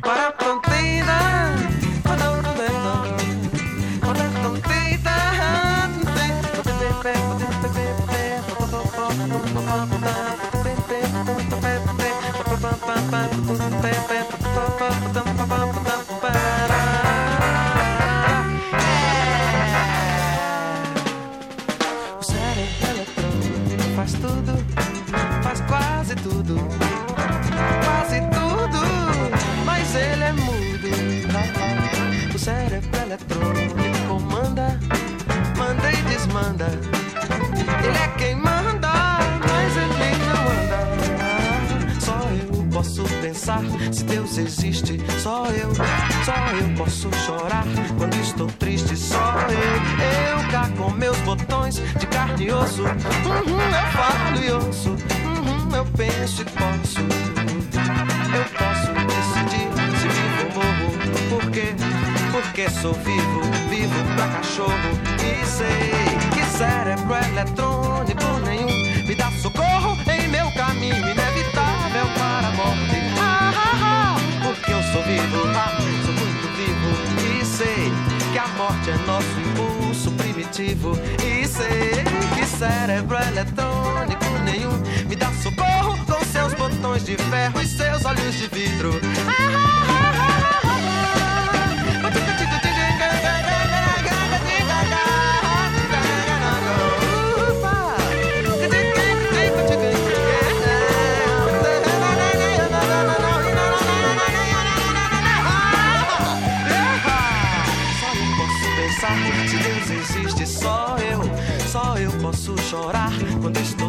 Só eu, eu cá com meus botões de carne e osso. Uhum, eu falo e ouço, uhum, eu penso e posso.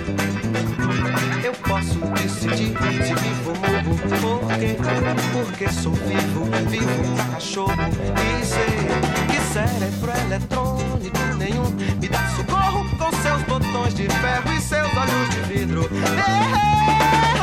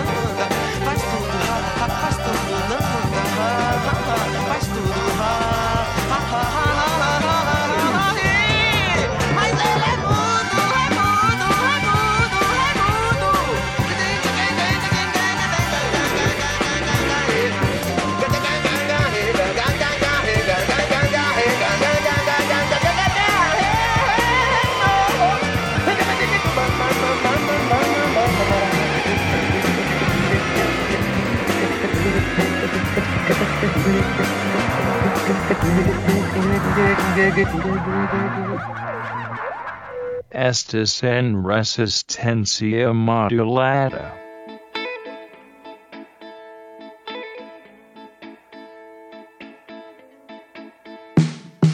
Teu transeunte coração faz como um peixe no aquário. Nada solitário na cidade desilusão.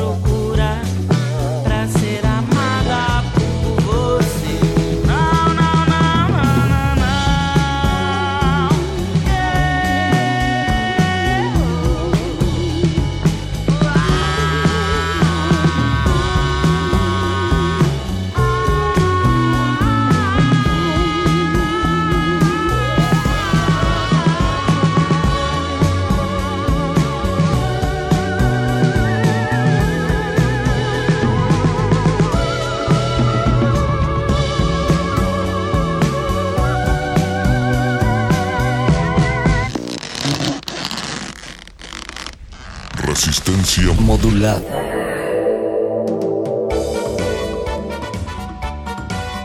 Ya estamos de regreso, seguimos en el playlist. Les recuerdo que nos pueden, se pueden comunicar con nosotros a través de Twitter en arroba Rmodulaya, en Facebook como Resistencia Modulada.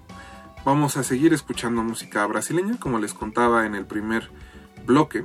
eh, qué les ha parecido hasta el momento. Espero que, como a nosotros, la música brasileña les haya les haya inyectado un poco de ánimo para esta velada. Vamos ahora a escuchar algo de Milton Nacimiento, de Marcos Valle de Casiano y de Tony Tornado. No se despeguen, recuerden que están en el playlist de Resistencia Modulada. Seguimos.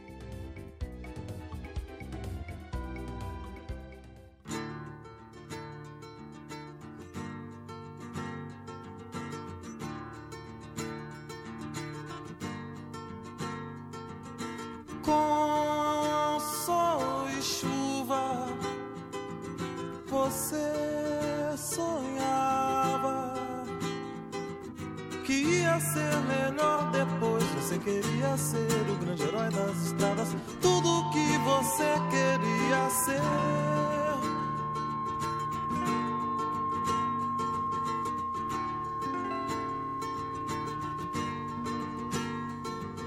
Sei um segredo. Você tem medo. Só pensa agora em voltar. Não fala mais na porta e no anel de sapata. Tudo que você devia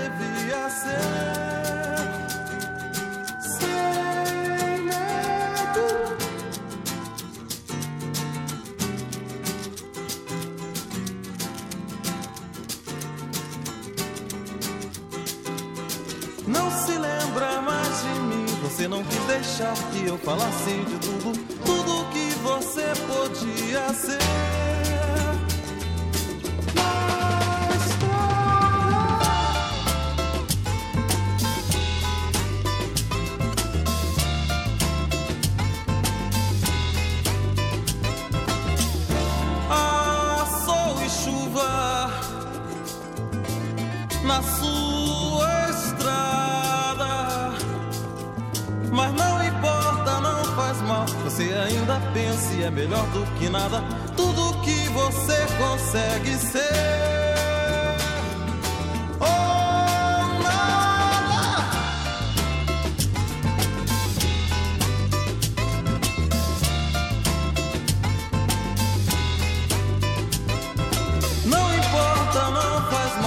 Ainda pensa e é melhor do que nada.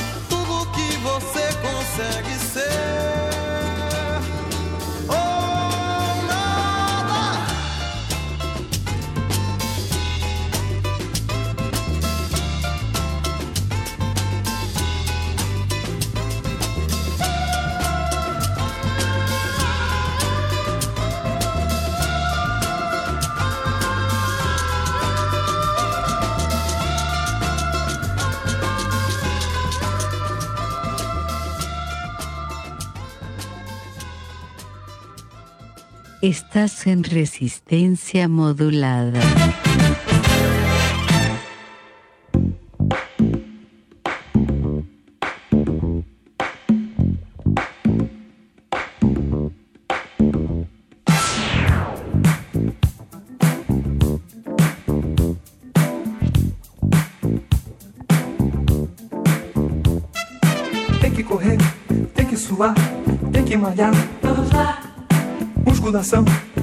Respiração, ar no pulmão. Vamos lá. Tem que esticar, tem que dobrar, tem que encaixar. Vamos lá. Um, dois e três, é sem parar. Mais uma vez. Verão chegando. Quem não se endireitar, não tem lugar ao sol. Domingo é dia. De um tititi a mais e de bumbum pra trás.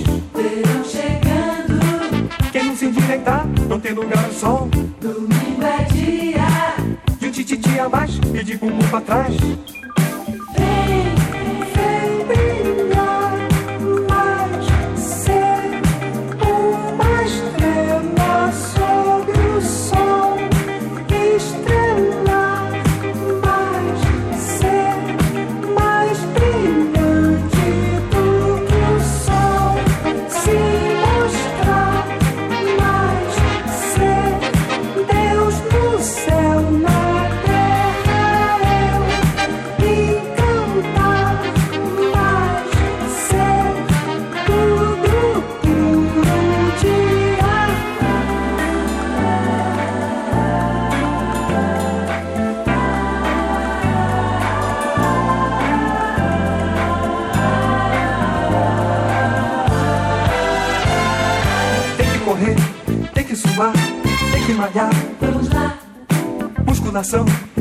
Respiração, ar no pulmão.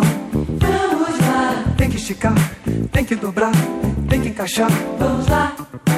Um, dois e três, é sem parar, mais uma vez. Verão chegando. Quem não se endireitar, não tem lugar ao sol. Domingo é dia.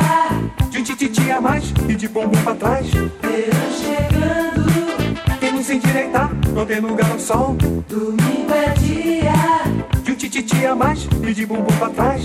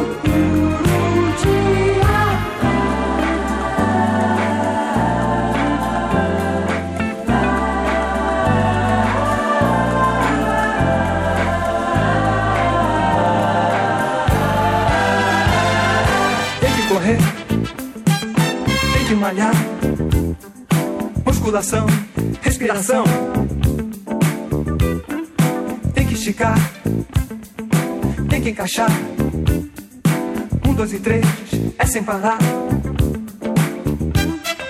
Tem que correr, tem que suar. Musculação, ar no pulmão.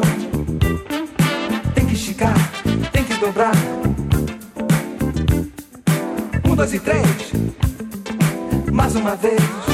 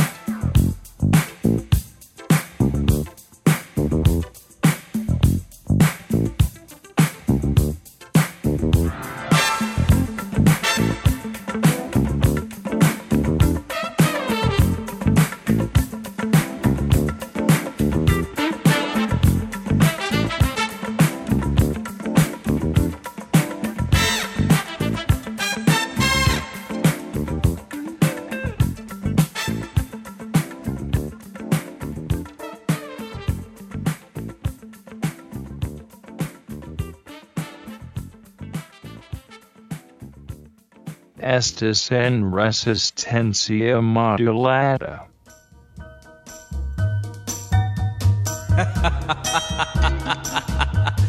Vamos voltar a pilantrar. Deixa comigo. Uma musiquinha pra machucar os corações. Nem vem que não tem. Nem vem de garfo que hoje é dia de sopa. Esquenta o ferro, passa minha roupa.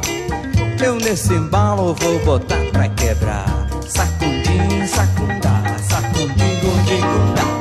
Nem vem que não tem. Nem vem de escada que o incêndio é no porão. Tira o tamanho, tem sinteco no chão. Eu nesse embalo vou botar pra quebrar.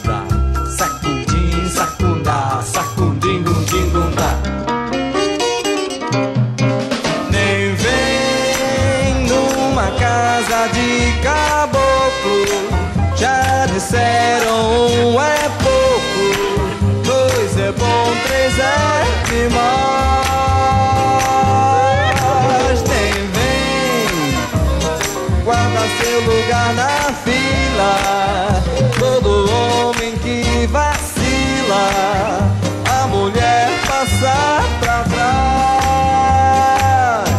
Nem vem que não tem. Pra virar cinza, minha brasa demora. Me chama meu papo, nós já vamos embora. É, eu nesse embalo vou botar pra quebrar. Sacudim, sacudá sacudindo dingundá. Vem, vem numa casa de caboclo já disseram um é pouco, dois é bom, três é demais. Também guarda teu lugar na fila. Todo homem que vacila, a mulher passa pra trás. Nem vem que não tem.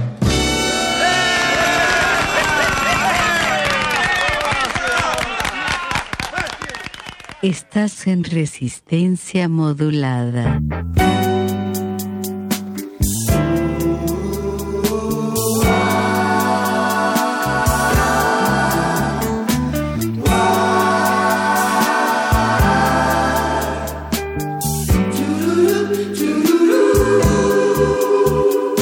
Sei que você gosta de brincar de amor.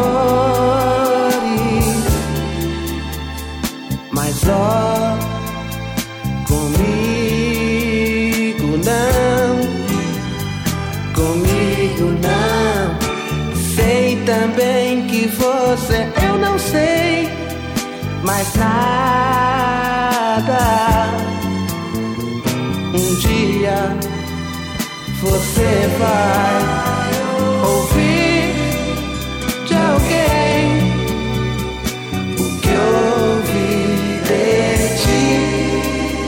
Então irá pensar.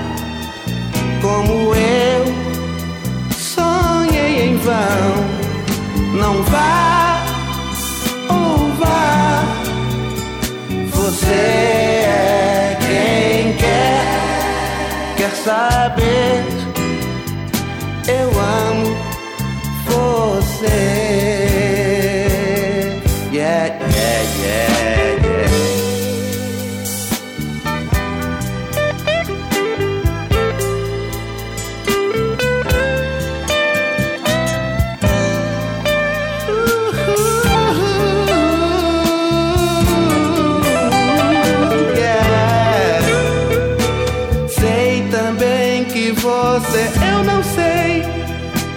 nada. Sei um dia você vai ouvir de alguém o que ouvi de ti. Então irá pensar.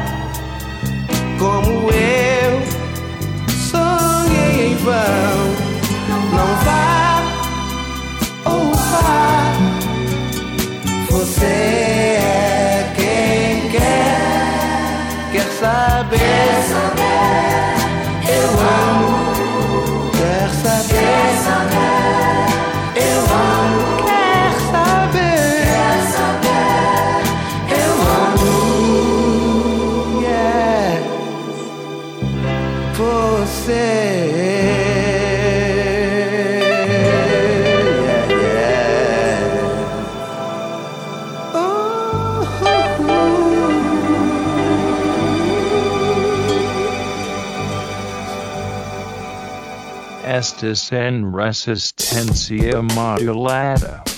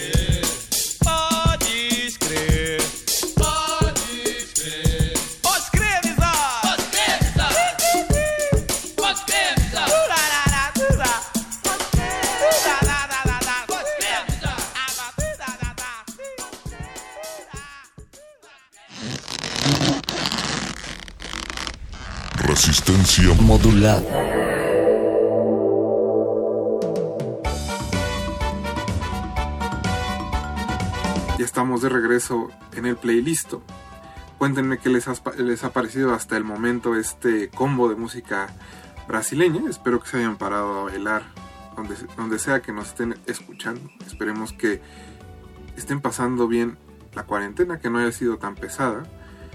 Y les recuerdo que les- los invitamos a participar en el playlist precisamente eh, a través de una convocatoria en nuestras redes sociales. Chequenla, manden sus mensajes, manden sus peticiones. Los estamos esperando con mucho gusto. Eh, este último bloque que vamos a escuchar tiene música de Elis Regina, de Wilson Das Neves, de María Betaña, entre otro par de cantantes brasileños. Yo con esto me despido, mi nombre es Rafael Paz y espero que nos veamos, nos escuchemos en alguna otra ocasión y que nos veamos también porque bueno, con la cuarentena al parecer nadie se ve muy seguido.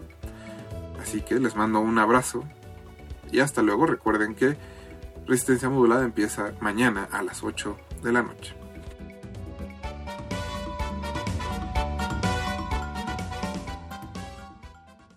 Não quero lhe falar, meu grande amor, das coisas que aprendi nos discos. Quero lhe contar como eu vivi e tudo o que aconteceu comigo. Viver é melhor que sonhar. Eu sei que o amor é uma coisa boa.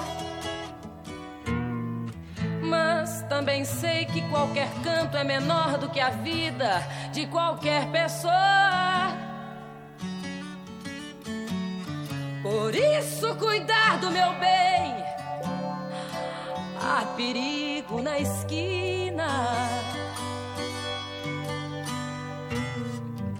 Eles venceram e o sinal está fechado para nós que somos jovens.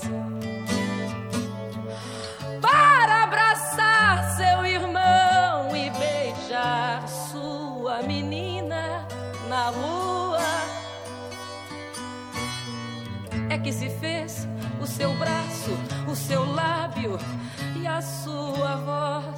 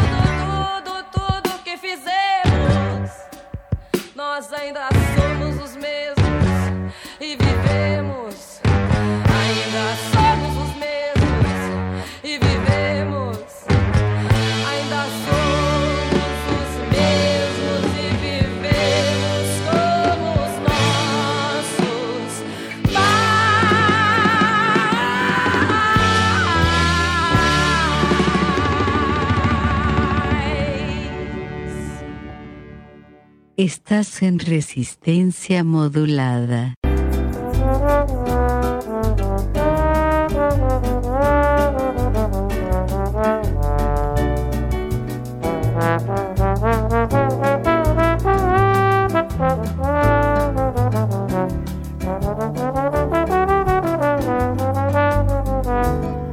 O samba é meu dom.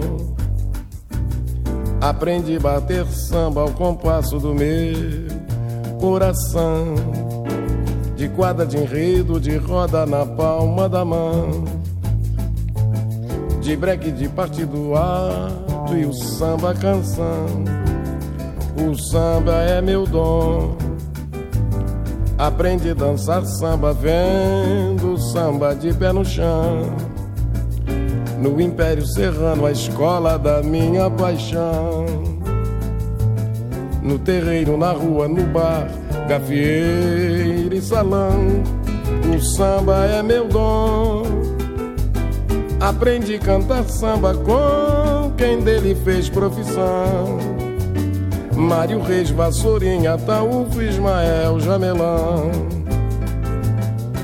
Com Roberto Silva, Senhor Dom Gaceiro e João Gilberto, o samba é meu dom.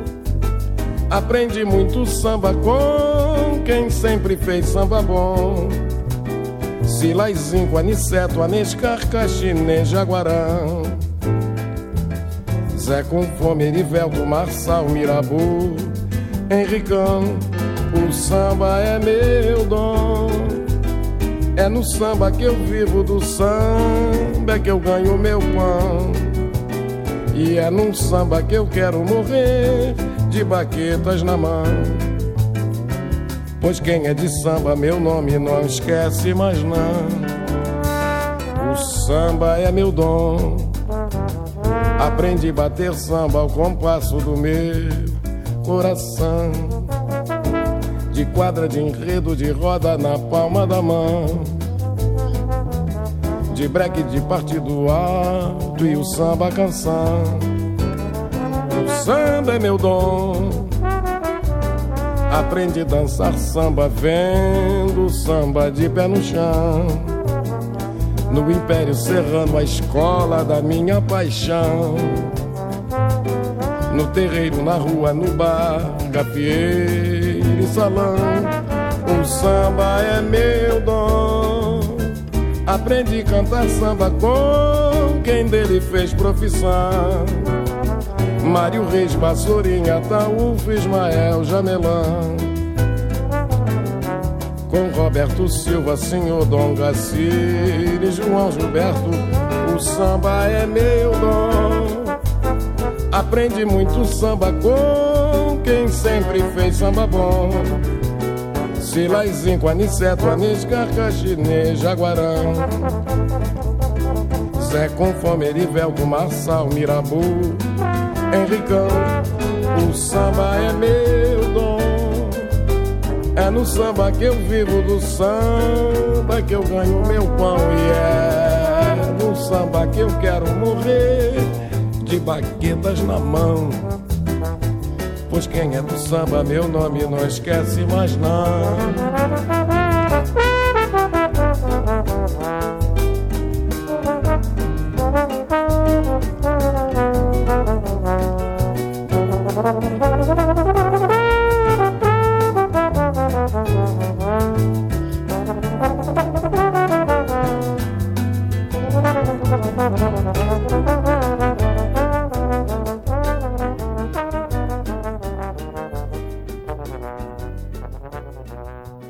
Estes en resistencia modulada.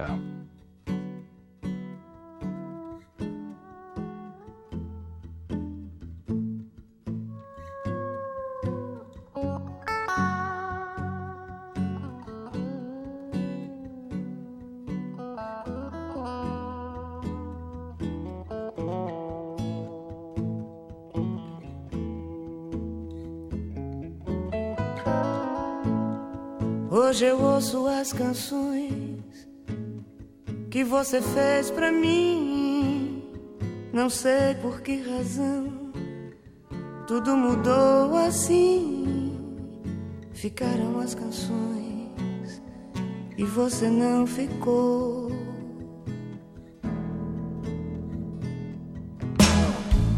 Esqueceu de tanta coisa que um dia me falou.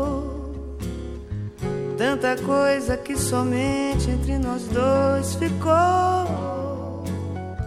Eu acho que você já nem se lembra mais.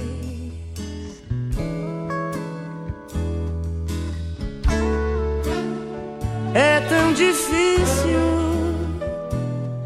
olhar o mundo e ver o que ainda existe. Pois sem você, meu mundo é diferente. Minha alegria é triste. Quantas vezes você disse que me amava tanto? Tantas vezes eu enxuguei o seu pranto. Agora eu choro só, sem ter você aqui.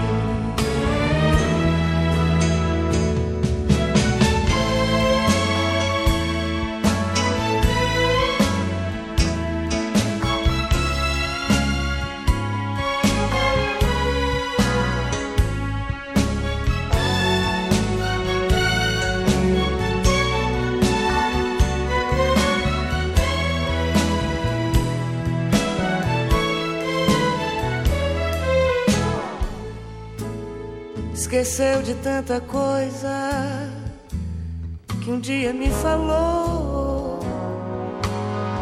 Tanta coisa que somente entre nós dois ficou. Eu acho que você já nem se lembra mais.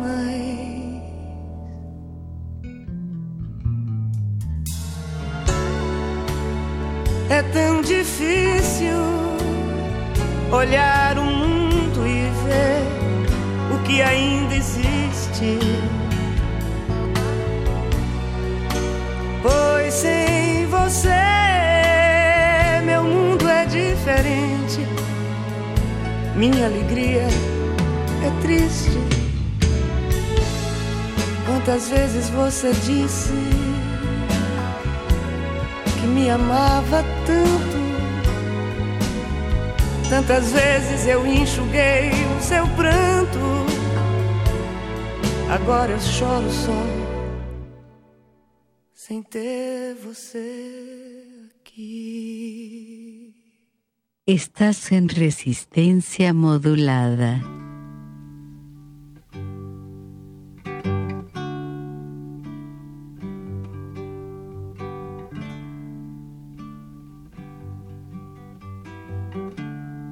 Lady Madonna, children at your feet. Wonder how you manage to make ends meet. Who finds the money when you pay the rent? Did you think that money was heaven sent? Friday night arrives without a suitcase. Sunday morning creeping like a nun. Monday's child has learned to tie his shoelace. See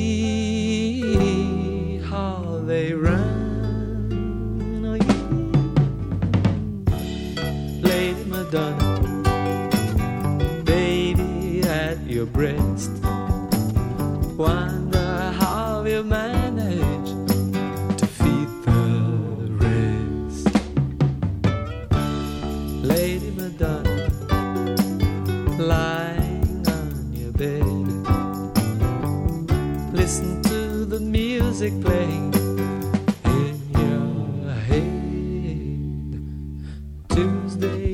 afternoon is never ending.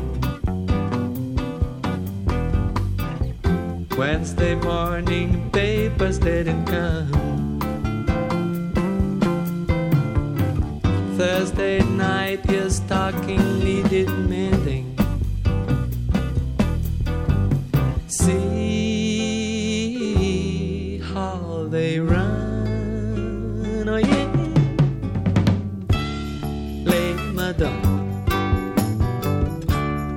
Children at your feet. Wonder how you manage to make ends meet. Who finds the money when you pay the rent? Did you think